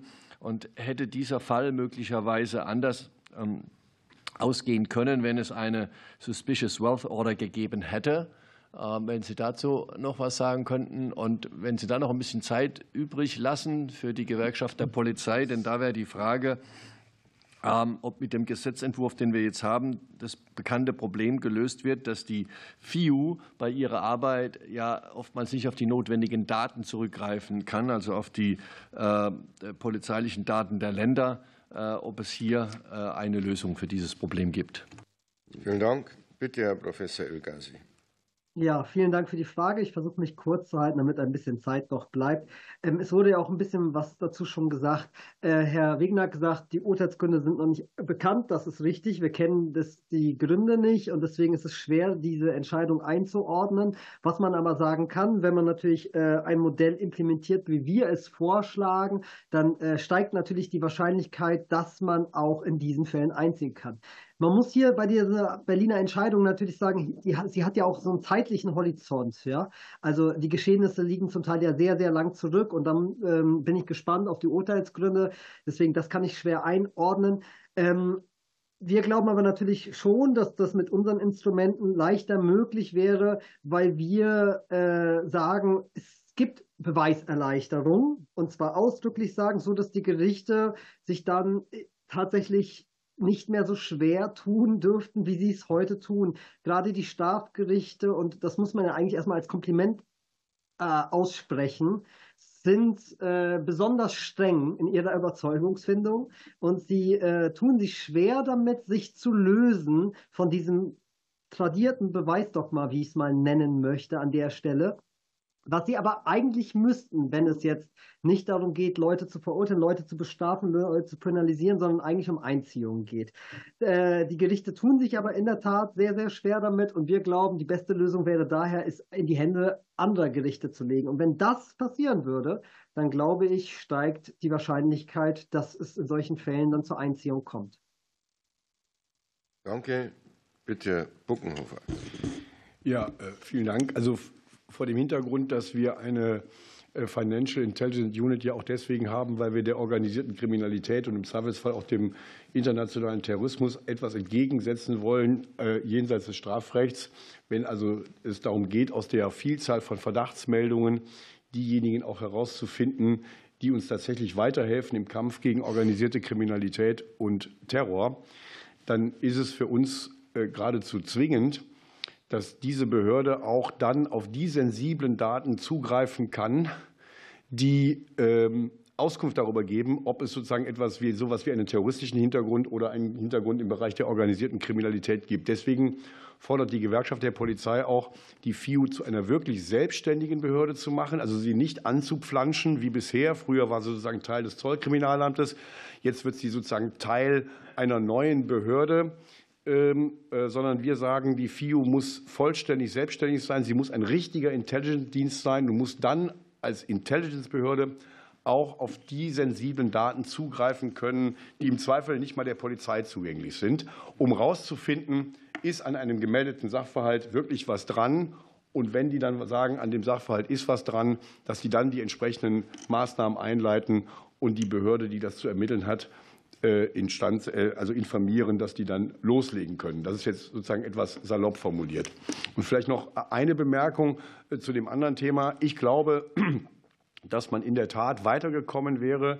Denn der Grundgedanke, den wir haben, wenn wir über präventive Finanzermittlungen reden, ist, dass wir sagen, es muss ein Instrument geben, dass der Staat in einer gewissen Weise auch das Recht hat, insbesondere da, wo sich große Vermögen akkumulieren, die ungeklärter Herkunft sind, äh, dass man da Fragen stellen darf, woher kommt das Geld und wenn dann nicht plausibel gemacht wird gegenüber einem Gericht, woher das Geld kommt, dass es dann noch eingezogen werden darf. Vielen Dank. Für die Fraktion der SPD, Kollege Kasper, bitte. Vielen Dank, Herr Vorsitzender. Meine Fragen gehen an die beiden Gewerkschaften, den BDZ und die GdP. Gesetzesentwurf im Artikel 9 ähm, ist die Änderung des Paragraphen 1 Zollverwaltungsgesetz beschrieben. Das sieht eine Befugnis der Zollverwaltung zur Sicherung von Liegenschaften der Bundesfinanzbehörden vor. Wie bewerten Sie diesen äh, Vorschlag und ähm, führt das zu einer Schwächung der Sachgebiete C? Vielleicht Herr Bockenhofer zuerst und dann Herr Liebe. Herr Bockenhofer. Ja, äh, ich versuche das äh, möglichst kurz zu machen, damit der Kollege Liebel auch noch Zeit hat. Also zunächst mal muss man festhalten, äh, ob, ähm, ob ein Ministerium für sich entscheidet, dass es einer besonderen Gefahr ausgesetzt ist, entscheidet eigentlich normalerweise nicht das Ministerium selber, sondern da gibt es Gefährdungsanalysen, die das BKA macht. Und daran hängt dann die Frage, äh, wie intensiv wird eine, ein Ministerium oder ein anderes Bundesorgan durch entsprechende Sicherheitskräfte geschützt, also Objektschutz und Sicherungsaufgaben. Das kann dann das die Bundespolizei machen. Beim Verteidigungsministerium macht es die Bundeswehr selber. Und es wäre auch denkbar, dass der Zoll das mit eigenen Kräften macht. Das wäre denkbar. Aber die Frage ist, ob es notwendig ist. Also mich würde mal interessieren, was der Bundesrechnungshof dazu sagt, dass jetzt ein Ministerium für sich einfach sagt, das macht nicht mehr irgendein privates Unternehmen, sondern das machen jetzt teure Beamte, teure Beamte, äh, die das nicht mehr als privatrechtliche Aufgabe im Sinne des Hausrechts wahrnehmen, sondern die das wahrnehmen äh, als öffentlich-rechtliche Aufgabe. Das ist ja auch eine neue Qualität dann in der Aufgabe. Und äh, wenn das nicht mit Personal hinterlegt wird, also ähnlich wie die Inspektionen der Bundespolizei, die auf das Kanzleramt, die das Kanzleramt sichern, die das Bundespräsidialamt sichern etc. pp., dann führt das im Ergebnis dazu, dass die ohnehin äh, sehr knapp bemessene Personaldecke des Zolls, also sie ist bei weitem überhaupt nicht ausreichend für die Aufgaben, die der Zoll hat, an der Stelle noch mal erheblich geschwächt wird. Also im Klartext heißt das, je mehr Leute demnächst in der Wilhelmstraße um das Detlef Rohweder Haus äh, sozusagen marschieren und gucken, ob da alles in Ordnung ist und ob da keiner rein soll, der da nicht rein soll, desto weniger Schmuggler können wir fangen. Bitte, Herr Liebel. Ja, danke für die Frage. Wir werben nicht nur beim Wachschutz, sondern auch bei anderen Aufgaben, die auf die Zollverwaltung zukommen, immer wieder auch für eine amtsangemessene Planstellenausstattung. Insofern ist das hier auch dringend erforderlich. Wir sprechen hier ähm, im Konkreten bei äh, den Objektschutz des BMF, äh, und zwar nur Detlef äh, Rohwederhaus um etwa 80 AK, also Arbeitskräftestellen, die es betrifft. Und äh, diese werden nach unseren Informationen nicht aus dem Haushalt des BMF, sondern aus dem Haushalt der Zollverwaltung eingespeist. So, jetzt haben wir ein Budget von 1.400 Kontrollbeamtinnen und Beamten der Sachgebiete C für die gesamte Bundesrepublik, von denen derzeit auch noch 500 Beamtinnen und Beamte die Bundespolizei bei der Migrationskrise unterstützen und weitergehende ähm, Kolleginnen und Kollegen dann ab April ähm, den Objektschutz äh, betreuen dürfen. Also insofern ist es dringend angezeigt, hier auch die haushalterischen Grundlagen zu schaffen, entsprechende Stellen bereitzustellen. Ansonsten führt das tatsächlich zu einer nicht akzeptablen Schwächung der Kontrolleinheiten Verkehrswege in der Fläche. Das sind diejenigen Kolleginnen und Kollegen, äh, die letztendlich äh, im Binnenland ähm, operative Geschäft von Tabakschmuggel, von Rauschgiftkriminalität und weiteren verboten und beschränkten unterliegenden Warenkreisen vornehmen. Und da muss einfach Fläche und Kontrolldruck erhalten bleiben. Ähm, der Gesetzentwurf sieht ja nicht nur vor, dass das Ganze äh, für das BMF passieren soll, sondern insgesamt Bundesfinanzbehörden. Da stellt sich die Frage, welche ähm, Hauptzollämter, Fahndungsämter möglicherweise auch äh, BWF künftig äh, von diesem Objektschutz abgedeckt sein werden. Insofern muss diese Frage der Stellen dringend beantwortet werden. Ich sehe noch ein anderes Problem. Was machen wir äh, zum Schutz der Kolleginnen und Kollegen, die diesen Objektschutz künftig betreiben? Ähm, was ist, wenn in Berlin eine allgemeine Terrorwarnung ausgerufen wird? Was ist, wenn ein Amoklauf ähm, besteht? Sind unsere Kolleginnen und Kollegen ausreichend gerüstet, aus- und fortgebildet, um derartigen Gefahrenlagen zu begegnen? Das äh, bedeutet dann letztendlich auch eine entsprechende Ausrüstung, wie sie die Bundespolizei hat, äh, um auf diese gewissen Gefahrenlagen ähm, zu reagieren. Ein Kartell, das versucht, seinen tonnenweisen Kokainaufgriff zurückzuholen, wird nicht mit einer Messerattacke auf unsere Beamtinnen und Beamten zukommen. Insofern müssen wir hier entsprechend hochrüsten, wenn man uns diese Aufgabe gibt. Dankeschön. Vielen Dank. Für die Fraktion der FDP, Kollege Heerbrand.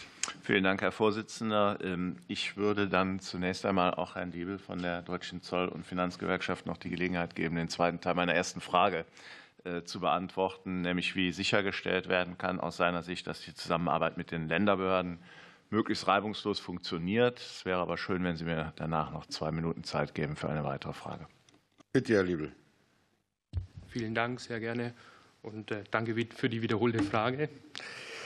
Ähm, es ist so, dass äh, der äh, Gesetzentwurf ja auch vorsieht, dass es entsprechende gemeinsame ähm, Ermittlungsgruppen geben wird, künftig zwischen BBF und BKA, separat nochmal BBF und ZKA. Das ist in Anlehnung an dessen, was wir an gemeinsamen Finanzermittlungsgruppen auf ähm, örtlicher Ebene haben, den Fahndungsämtern und den jeweiligen Landeskriminalämtern der Länder. Mit Sicherheit ein guter Ansatz und darauf lässt sich weiter aufbauen. Ähm, wir fordern sogar zusammengerückte Schreibtische zur Klärung von Anwendungsfragen unter Einbeziehung der jeweiligen gemeinsamen Vermittlungsgruppen der, ähm, ähm, der örtlichen Behörden, weil ich glaube, dass äh, dadurch der Erfahrungsaustausch auf diesem sehr spezialisierten Gebiet durchaus noch hinzugewinnen kann. Zudem braucht es aus unserer Sicht auch Verbindungsbeamtinnen und Beamten der BBF in den Landeskriminalämtern und im äh, Zollkriminalamt bzw. dem Bundeskriminalamt. Auch das hat sich in Anlehnung an dessen, äh, was die FAU an Verbindungsbeamtinnen und Beamten hat, entsprechend in den letzten Jahren ähm, als positiv erwiesen. Nochmal der Hinweis, auch die Fortbildung dieses Kompetenzzentrum steht künftig auch ähm, äh, in Zusammenarbeit mit den Ländern und insofern können alle davon entsprechend profitieren. Danke, Herr Heerbrand. Ja, vielen Dank. Äh, dann hätte ich noch eine Frage, die ich äh, sowohl an die Financial Intelligence Unit, Herrn Telesklav, äh, als auch an Herrn Fuchs von der Staatsanwaltschaft Köln richten würde, nämlich die nach 42 GWG, also der Mitteilungspflicht die für die Staatsanwaltschaften. Wie wird die von Ihnen beiden bewertet? Bitte, Herr Fuchs wenn Sie sich nicht einig werden. Ja, Mitteilungspflicht der Staatsanwaltschaften. Äh, wichtig für die FIU, ähm, für die Staatsanwaltschaften ist es fraglos eine Zusatzaufgabe, die aber aus meiner Sicht wichtig ähm, zu leisten ist. Ich kenne ja aus den verschiedenen Besuchen und Mitarbeiten bei der FIU das Prozedere bei der FIU und es ist wichtig für die Financial Intelligence Unit, dass sie im Rahmen der Rückmeldung durch die Staatsanwaltschaften die Informationen aus den Verfahren bekommt und zwar nicht nur die Information, das Verfahren ist eingestellt oder es hat eine Anklage gegeben, sondern auch die Information, aus welchen Gründen das Verfahren eingestellt worden ist und welche Anklage mit welchen Hintergründen erhoben worden ist, insbesondere auch um statistisch darstellen zu können, wie erfolgreich wir in der Geldwäschebekämpfung sind. Da muss man, soweit ich das sehe, wir haben uns teilweise versucht, ähm, ein Lagebild innerhalb von Köln äh, zu erstellen, was wir äh, sehen und was wir rückmelden. Da muss man sagen, dass wir nicht besonders gut sind in der Rückmeldung als Staatsanwaltschaften, was vielleicht aber auch damit zu tun hat, dass uns eine direkte Schnittstelle zur Übermittlung der entsprechenden Informationen fehlt. Vielen Dank, Herr Telesklav. Ja, vielen Dank, Herr Abgeordneter Herbrand, für die Frage. Diese Rückmeldeberichte sind natürlich für uns von hoher Bedeutung. Zum einen ähm, für die Verbesserung, ständige Verbesserung, Verfeinerung unserer Filtersysteme. Ja, wenn wir wissen, was am Ende der Kette zum Erfolg geführt hat, dann können wir den Prozess vorher besser gestalten. Zum anderen aber auch, da wir selber eine Verpflichtung haben, gegenüber den verpflichteten Rückmeldungen zu erstellen. Und da ist natürlich das kann auch mal ein Erfolgserlebnis sein, dass jemand bei den Verpflichteten viel Zeit äh, verwendet, um diese Meldung so gut wie möglich zu machen. Und da ist es natürlich auch gut zu hören, dass das etwas bewirkt hat. Gleichzeitig ähm, speisen diese Informationen, die zurückfließen von den Strafverfolgungsbehörden, auch in die nationale Risikoanalyse herein. Also es sind ganz verschiedene Zwecke, die abgedeckt werden. Auch hier, wir haben natürlich zum einen das Formale, ja, es gibt ein Formular, das dann mit gewissem Aufwand ausgefüllt werden muss, bei uns wieder erhoben werden muss in der Datenbank. Was ich mindestens so wesentlich finde, ist auch der permanente Austausch. Und hier, glaube ich, werden wir wieder im BBF eine zusätzliche Möglichkeit haben, weil wir natürlich unter dem gleichen Dach sind, wird er sehr viel intensiver auch sein, gerade in den komplexen Fällen, als das, was man aus einem einfachen Formular herauslesen kann. Vielen Dank. Vielen Dank. Für die Fraktion der CDU-CSU, Kollege Hauer, bitte. Ja, vielen Dank, Herr Vorsitzender. Meine erste Frage richtet sich an Herrn Buckenhofer von der Gewerkschaft der Polizei, Bezirksgruppe Zoll. Und zwar äh, gibt es internationale Vorbilder, die zeigen, dass eine Bündelung der Kontroll-, Fahndungs- und Ermittlungsdienste im Bereich der Finanzkriminalität in einer Zollpolizei, wie wir als Union sie auch in unserem Antrag fordern, Vorteile insbesondere bei der Bekämpfung von Geldwäsche ähm, mit sich bringen. Und ähm, ist es jetzt beim, bei der von der Ampel geplanten Behörde so, dass dadurch jetzt die Zersplitterung der Aufsichtsstrukturen aufgelöst wird? Wird dadurch Geldwäschebekämpfung äh, effektiver? Oder ist das BBF schon, ich sag mal, strukturell zum Scheitern verurteilt? Und vielleicht lassen Sie mir noch eine Minute für eine andere Frage übrig. Also ich, Herr Buckenhofer. Ich versuche das äh, in aller äh, Kürze. Also erstens, wenn wir über die Ermittlungsverfahren reden, die das BBF zukünftig führt, dann sind das in der Summe, was die Geldwäscheverfahren in Deutschland angeht, wahrscheinlich äh, Verfahren im Promillebereich der gesamten Verfahren, die in Deutschland äh, geführt werden. Das heißt, wir werden hier äh, keinen Riesenfortschritt haben. Zu den Vorbildern. Wir zielen natürlich in der Tat mit der Forderung, die wir seit 25 Jahren haben, auf die Guarda di Finanza ab in Italien. Ich will das auch ganz kurz sagen. Die Grundüberlegung, die wir haben, ob man das jetzt Finanzpolizei nennt, Zollpolizei nennt oder einfach nur innerhalb der Zollverwaltung eine leicht veränderte Organisationsstruktur hat. Die Grundidee, die dahinter steckt, ist, dass wir sagen, wirksame Bekämpfung von Finanzkriminalität, sowohl im Bereich der strafrechtlichen Verfolgung als auch im Bereich der äh, verwaltungsrechtlichen äh, Finanzermittlungen, von denen wir hier eben mehrfach gesprochen haben, also Stichwort das Vermögenseinziehungsgesetz von den äh, hier an der Sitzung anwesenden Professoren Wegner und Elgari, sagen wir, setzt voraus, dass die Behörde hybrid ist im Sinne von, sie ist Polizeibehörde und Finanzbehörde zugleich. Denn es macht nur Sinn, dass eine solche Behörde diese Art von Kriminalität bekämpft, wenn sie auch gleichzeitig auf die Polizeidaten und die Daten der Finanzverwaltungen zugreifen kann.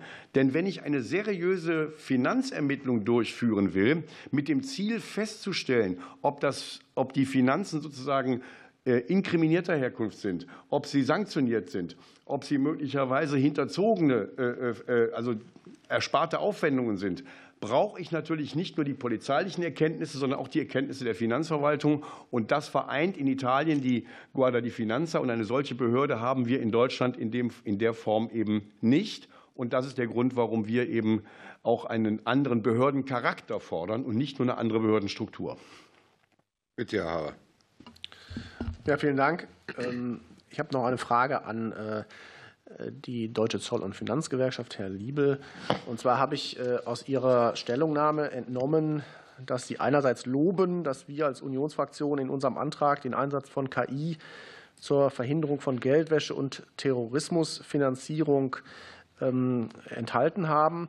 Gleichzeitig aber erwähnen Sie, dass wir als Union dass äh, wir den Einsatz von KI bei der FIU seinerzeit abgelehnt hätten. Und ähm, das hat mich doch etwas verwundert. Und deshalb frage ich Sie, ähm, ob Sie da vielleicht ähm, mal zur Stellung nehmen möchten. Denn unter Berücksichtigung zum Beispiel Drucksache 20-8795, das war unser Antrag damals der Unionsfraktion, den wir genau zu diesem FIU-Gesetz gestellt haben.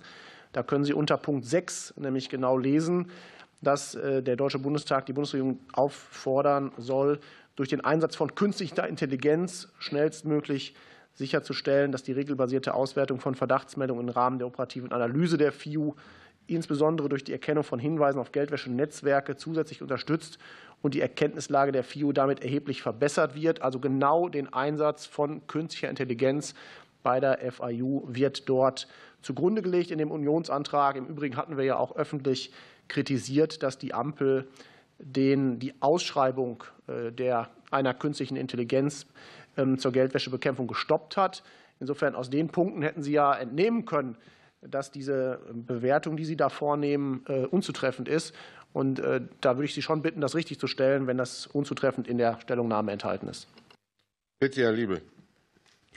Ja, besten Dank für die Frage, Herr Hauer. Vielen Dank auch für die Unterstützung zur Einführung von künstlicher Intelligenz bei äh, der Bewertung von Verdachtsmeldungen durch die FIO. Unsere Kritik richtet sich daran, äh, dass wir bei dem äh, Gesetz zur Einführung eines risikobasierten Ansatzes bei der FIU leider keine Unterstützung erfahren haben.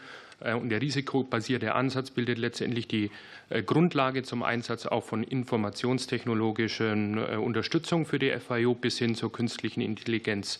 Letztendlich macht die KI nichts anderes, was auch in manuellen Prozessen passiert, nämlich auszusortieren, was mit Risiko behaftet ist und einer entsprechenden ähm, engeren Bewertung der Vernachtsmeldungen zugeführt werden muss und was nicht. Und da ist letztendlich auch dieser gesetzliche risikobasierte Ansatz entsprechend erforderlich, der jetzt auch umgesetzt worden ist. Und insofern ähm, bauen wir auf die Unterstützung mit KI gerne weiter auf. Danke. Für die Fraktion Bündnis 90 Die Grünen, Frau Kollegin Grützmacher. Vielen Dank. Ich würde meine Zeit gerne noch aufteilen. Die erste Frage mit zwei Minuten würde ich gerne an Herrn Seidel stellen zum Thema Aus- und Fortbildung von Finanzermittlern, Ermittlerinnen. Ähm, inwiefern sehen Sie beim geplanten Kompetenzzentrum Aus- und Fortbildung ähm, positive Veränderungen und oft ist von Praktikern auch die Relevanz von IT-Infrastruktur genannt. Was braucht es da, um handlungsfähig zu werden? Und an Herrn Fuchs als zweite Frage eine Einschätzung zum Paragraph 261 äh, StGB. Der ist von vielen Praktikern in der Strafverfolgung in letzter Zeit vorgetragen worden. Stichwort ersparte Aufwendung. Da einmal die Frage, ob Steuerhinterziehung eine taugliche Vortat für Geldwäsche ist. Vielen Dank. Vielen Dank. Bitte, Herr Seidel.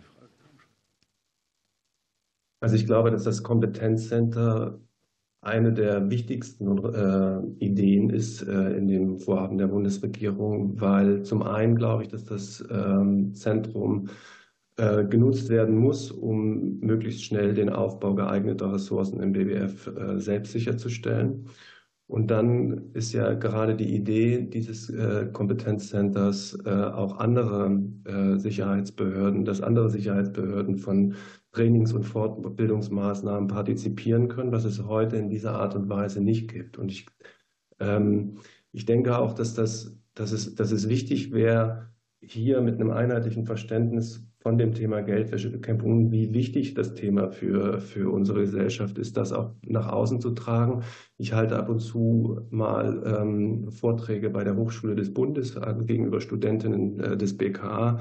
Und wenn man dort die äh, jungen Kolleginnen fragt, äh, ob sie bereit sind oder ein Interesse daran haben, Geldwäscheermittlung, Finanzermittlung zu betreiben, dann ist das oft sehr äh, zurückhaltend, das Interesse an dem Thema. Und ich glaube, auch dafür wäre das Kompetenzcenter wichtig. Ich denke auch, dass das Zentrum Sachen, Informationen aus FAU, aus dem Ermittlungszentrum Geldwäsche aufgreifen kann, um Typologien, Muster der Geldwäsche besser zu beschreiben, als das heute der Fall ist, um das A in der Fortbildung einbringen zu können und zweitens vielleicht aber auch äh, gegenüber den Verpflichteten des Geldwäschegesetzes äh, zu kommunizieren, damit diese ihre internen Sicherungsmaßnahmen besser einstellen können, als das heute der Fall ist. Ähm, zu den äh, IT-Grundlagen. In, in, wenn, wenn, Sie das ansprechen Richtung EZG oder in, dann glaube ich, sind es die gleichen, sind es ähnliche Grundlagen, wie es auch Strafverfolgungsbehörden brauchen. Sie brauchen Systeme, um die Fälle entsprechend abzubilden. Sie brauchen die Möglichkeiten, äh, Zugriffe gegen, das ist schon mehrfach angesprochen worden, äh, bei anderen Behörden abzufragen. Und wir brauchen natürlich neue Technologien. Das Stichwort Automatisierung, künstliche Intelligenz, risikobasierte Ansätze, das alles wird in diese Behörde auch mit reinfließen äh, müssen. Ähm, und deswegen ist das, was bei der FIU als Vorhaben bereits geplant ist. Und äh, gerade was das Thema neue Technologie, AI angeht, ist natürlich das auch für, die, für, die, äh, für das BWF und das EZG insgesamt äh, von Vorteil. Vielen Dank. Bitte, Herr Fuchs. Ja, herzlichen Dank. Ähm, es geht um die Frage, Paragraph 261 und ersparte Aufwendungen rein oder raus. Also gehört das mit äh, in äh, den Gegenstandsbegriff des Paragraphen 261. Herr Professor Wegner hat dazu schon ausgeführt und auch dargelegt, dass und in welchen Fällen er eigentlich hineingehört. Warum wir eigentlich einen Ansatz brauchen, auch Geldwäsche mit Blick auf ersparte Aufwendungen ähm, bekämpfen zu können. Ähm, ich will dazu ein kurzes Beispiel sagen. Nehmen wir an, ähm, es äh, erlangt jemand aus Cum-Ex-Straftaten 5 Millionen. In dem einen Fall sind es 5 Millionen, die ihm überwiesen werden als eigenen Betrag auf das Konto. Dieses Geld transferiert er dann weiter über einen luxemburgischen Fonds an seine Ehefrau, die das bekommt. dann ist in dem Fall, wo das überwiesen wird als eigene Summe, haben wir den Gegenstand einer Geldwäsche, den wir einziehen können und beide wegen Geldwäsche bestrafen können. Ist es aber so, dass die 5 Millionen in dem Gesamtvermögen des Unternehmens aufgehen und das Unternehmen insgesamt statt 7 Millionen 2 Millionen Steuern bezahlt, dann haben wir keinen Fall einer, eines Geldwäschegegenstandes, können niemanden wegen Geldwäsche verfolgen und können nur bei der Ehefrau das Vermögen einziehen. Das scheint mir eine Ungleichbehandlung in dieser Fallgestaltung zu sein, die man beheben könnte. Es gibt zahlreiche andere Fälle, wo man äh, meint, dass äh, es richtigerweise anders sein müsste. Ich meine, wir hätten durchaus Anwendungspotenzial. Wie man es regelt, ist eine Frage.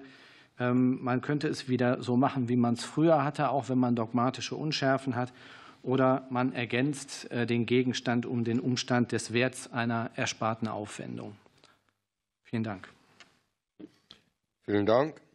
Für die Fraktion der AfD, Kollege Gottschalk, bitte. Ja, eine kurze Frage Richtung Staatsanwaltschaft Köln an Herrn Fuchs. Und zwar, ich fand das sehr interessant, weil wir auch schon sehr oft über Schnittstellen, risikobasierten Ansatz sehen. Wir es nach, wenn ich bei dem Wort so ein bisschen Pickel kriege. Ähm, Schnittstelle zur Übermittlung ähm, haben wir oft darüber gesprochen, eben warum ist ein Straftatbestand oder ein Strafverfahren eingestellt worden aus welchen Gründen äh, ist hier eine Einstellung vorgenommen worden? Ist die dann in Vorbereitung, diese Schnittstelle? Und wenn ja, wen würden Sie dafür zuständig sehen, beziehungsweise wer sollte oder wer arbeitet vielleicht schon dran? Und dann würde ich auf halbem Wege äh, versuchen, den Ball mal ins Netz noch zu tun an äh, den Kollegen Buckenhöfer. Sie haben eben gesagt, wir bräuchten einen anderen Charakter dann entsprechend. Sie führen dann auch des Weiteren aus und gehen auf den Artikel 73 ein, 10 Grundgesetz von der Einrichtung einer Bundeskriminalpoliz eines äh, Bundeskriminalpolizeiamtes.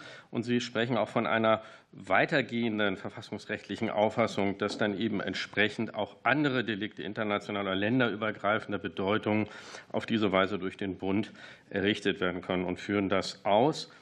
Entsprechend und deswegen da die Frage, wie würden Sie so ein neues Amt vom Charakter hier definieren und inwiefern sehen Sie die Konstruktion des neuen Bundesamtes eben da auch als unzureichend an, insbesondere wenn Sie äh, eben davon sprechen, material- und formalrechtlichen Rahmen. Halten Sie das äh, äh, entsprechend ähm, für richtig? Also, ähm, das wären da meine Fragen. Danke. Bitte, Herr Fuchs. Ja, vielen Dank für die Frage. Ich bin kein Experte für die IT-Infrastruktur zwischen den Behörden weiß aber, dass es durchaus Bemühungen und Bestrebungen gibt, da eine IT-Infrastruktur zwischen äh, FIU, den Bundesbehörden und auch den Landesbehörden, gerade auch den Staatsanwaltschaften zu schaffen. Das Stichwort dürfte sein äh, EGVP, Postfächer äh, und elektronische Akte bei den Staatsanwaltschaften. Ich gehe davon aus, dass das Problem alsbald behoben ist. Vielen Dank. Bitte, Herr Buckenhofer. Ja, was wir in der Stellungnahme kritisieren, ist sozusagen, dass der Rückgriff bei der Frage der Kompetenz, können wir eine solche Behörde einrichten oder nicht, auf den Artikel 73 Absatz 1 Nummer 10 abgehoben wird. Und dann etwas salopp in der Begründung steht, nirgendwo sei ja festgelegt, dass es nur ein Bundeskriminalpolizeiamt geben dürfe. Im Umkehrschluss bedeutet das, dass man auch mehrere machen kann. Und dann haben wir gesagt, wenn man jetzt zu dem Ergebnis kommt, dass man sich für einen ganz bestimmten Deliktbereich, nämlich die Geldwäschebekämpfung, den verfassungsrechtlichen, ich nenne das jetzt mal in Parenthese, Luxus leistet, ein eigenes Bundeskriminalamt zu etablieren, was im Übrigen von der gesamten Behördenstruktur meilenweit von dem entfernt ist, was man eine Polizeibehörde nennt dann wäre es natürlich folgerichtig, dann hätte man schon 1992 bei der Errichtung des Zollkriminalamtes für den Bereich der meinetwegen grenzüberschreitenden Kriminalität, also alles, was Schmuggel angeht, hätte man ja auch sagen können, dann wird aus einem Zollkriminalamt ebenfalls ein Bundeskriminalpolizeiamt. Und wenn ich ein solches Bundeskriminalpolizeiamt einrichte, dann hat das auch Folgen, finde ich jedenfalls und finden wir als Gewerkschaft der Polizei, für die dort Beschäftigten. Wenn ich nämlich eine Polizeibehörde errichte, dann müssen die dort Beschäftigten auch Polizeibeamtinnen und Polizeibeamte sein. Sonst ist es keine wirkliche Polizeibehörde. Wir haben jetzt mittlerweile drei verschiedene Arten von Menschen in Deutschland, die Polizeiaufgaben wahrnehmen. Wir haben Polizistinnen und Polizisten. Die, die das für den Bund machen, sind alle erfasst durch das Bundespolizeibeamtengesetz. Dann haben wir eine Vielzahl von Kolleginnen und Kollegen in der Zollverwaltung. Das sind Behörden, äh, verwaltungsrechtlich, also beamtenrechtlich, nicht beamtenrechtlich, äh, Verwaltungsbeamte mit Polizeiaufgaben, die aber zumindest äh, die Polizeizulage bekommen, wenn sie Polizeiaufgaben wahrnehmen. Und wir kriegen jetzt sozusagen einen dritten Teil, nämlich das sollen dann kriminalpolizeiliche Beamte, tätige Beamte sein, die aber weder materiell und formell rechtlich Polizeibeamte im Sinne des Bundespolizeibeamtengesetzes sind und auch nicht die Polizeizulage bekommen. Also wir kriegen jetzt sozusagen eine dritte Gattung von Kolleginnen und Kollegen, die äh, die Polizeiaufgaben wahrnehmen. Und das halten wir als Gewerkschaft schon deswegen für ungerecht, denn ähm, der Status eines Polizeibeamten bedeutet, dass er beamtenrechtlich günstiger steht als der Verwaltungsbeamte, der wenigstens noch die Polizeizulage bekommt. Und am schlechtesten steht demnächst ausgerechnet der, der die dicken Fische für Lindner fangen soll. Vielen Dank. Ich gehe davon aus, dass Frau Kollegin Wissler und Herr Görke noch nicht in der Schalte sind. Somit war das jetzt die letzte Frage und auch die letzten Antworten. Ich bedanke mich bei den Herren Sachverständigen für die Teilnahme in Präsenz, aber auch online bei den Damen und Herren, Kolleginnen und Kollegen, beim BMF, bei allen Zuhörern und Zuhörern. Die Anhörung ist geschlossen. Ich wünsche eine angenehme Woche. Dankeschön.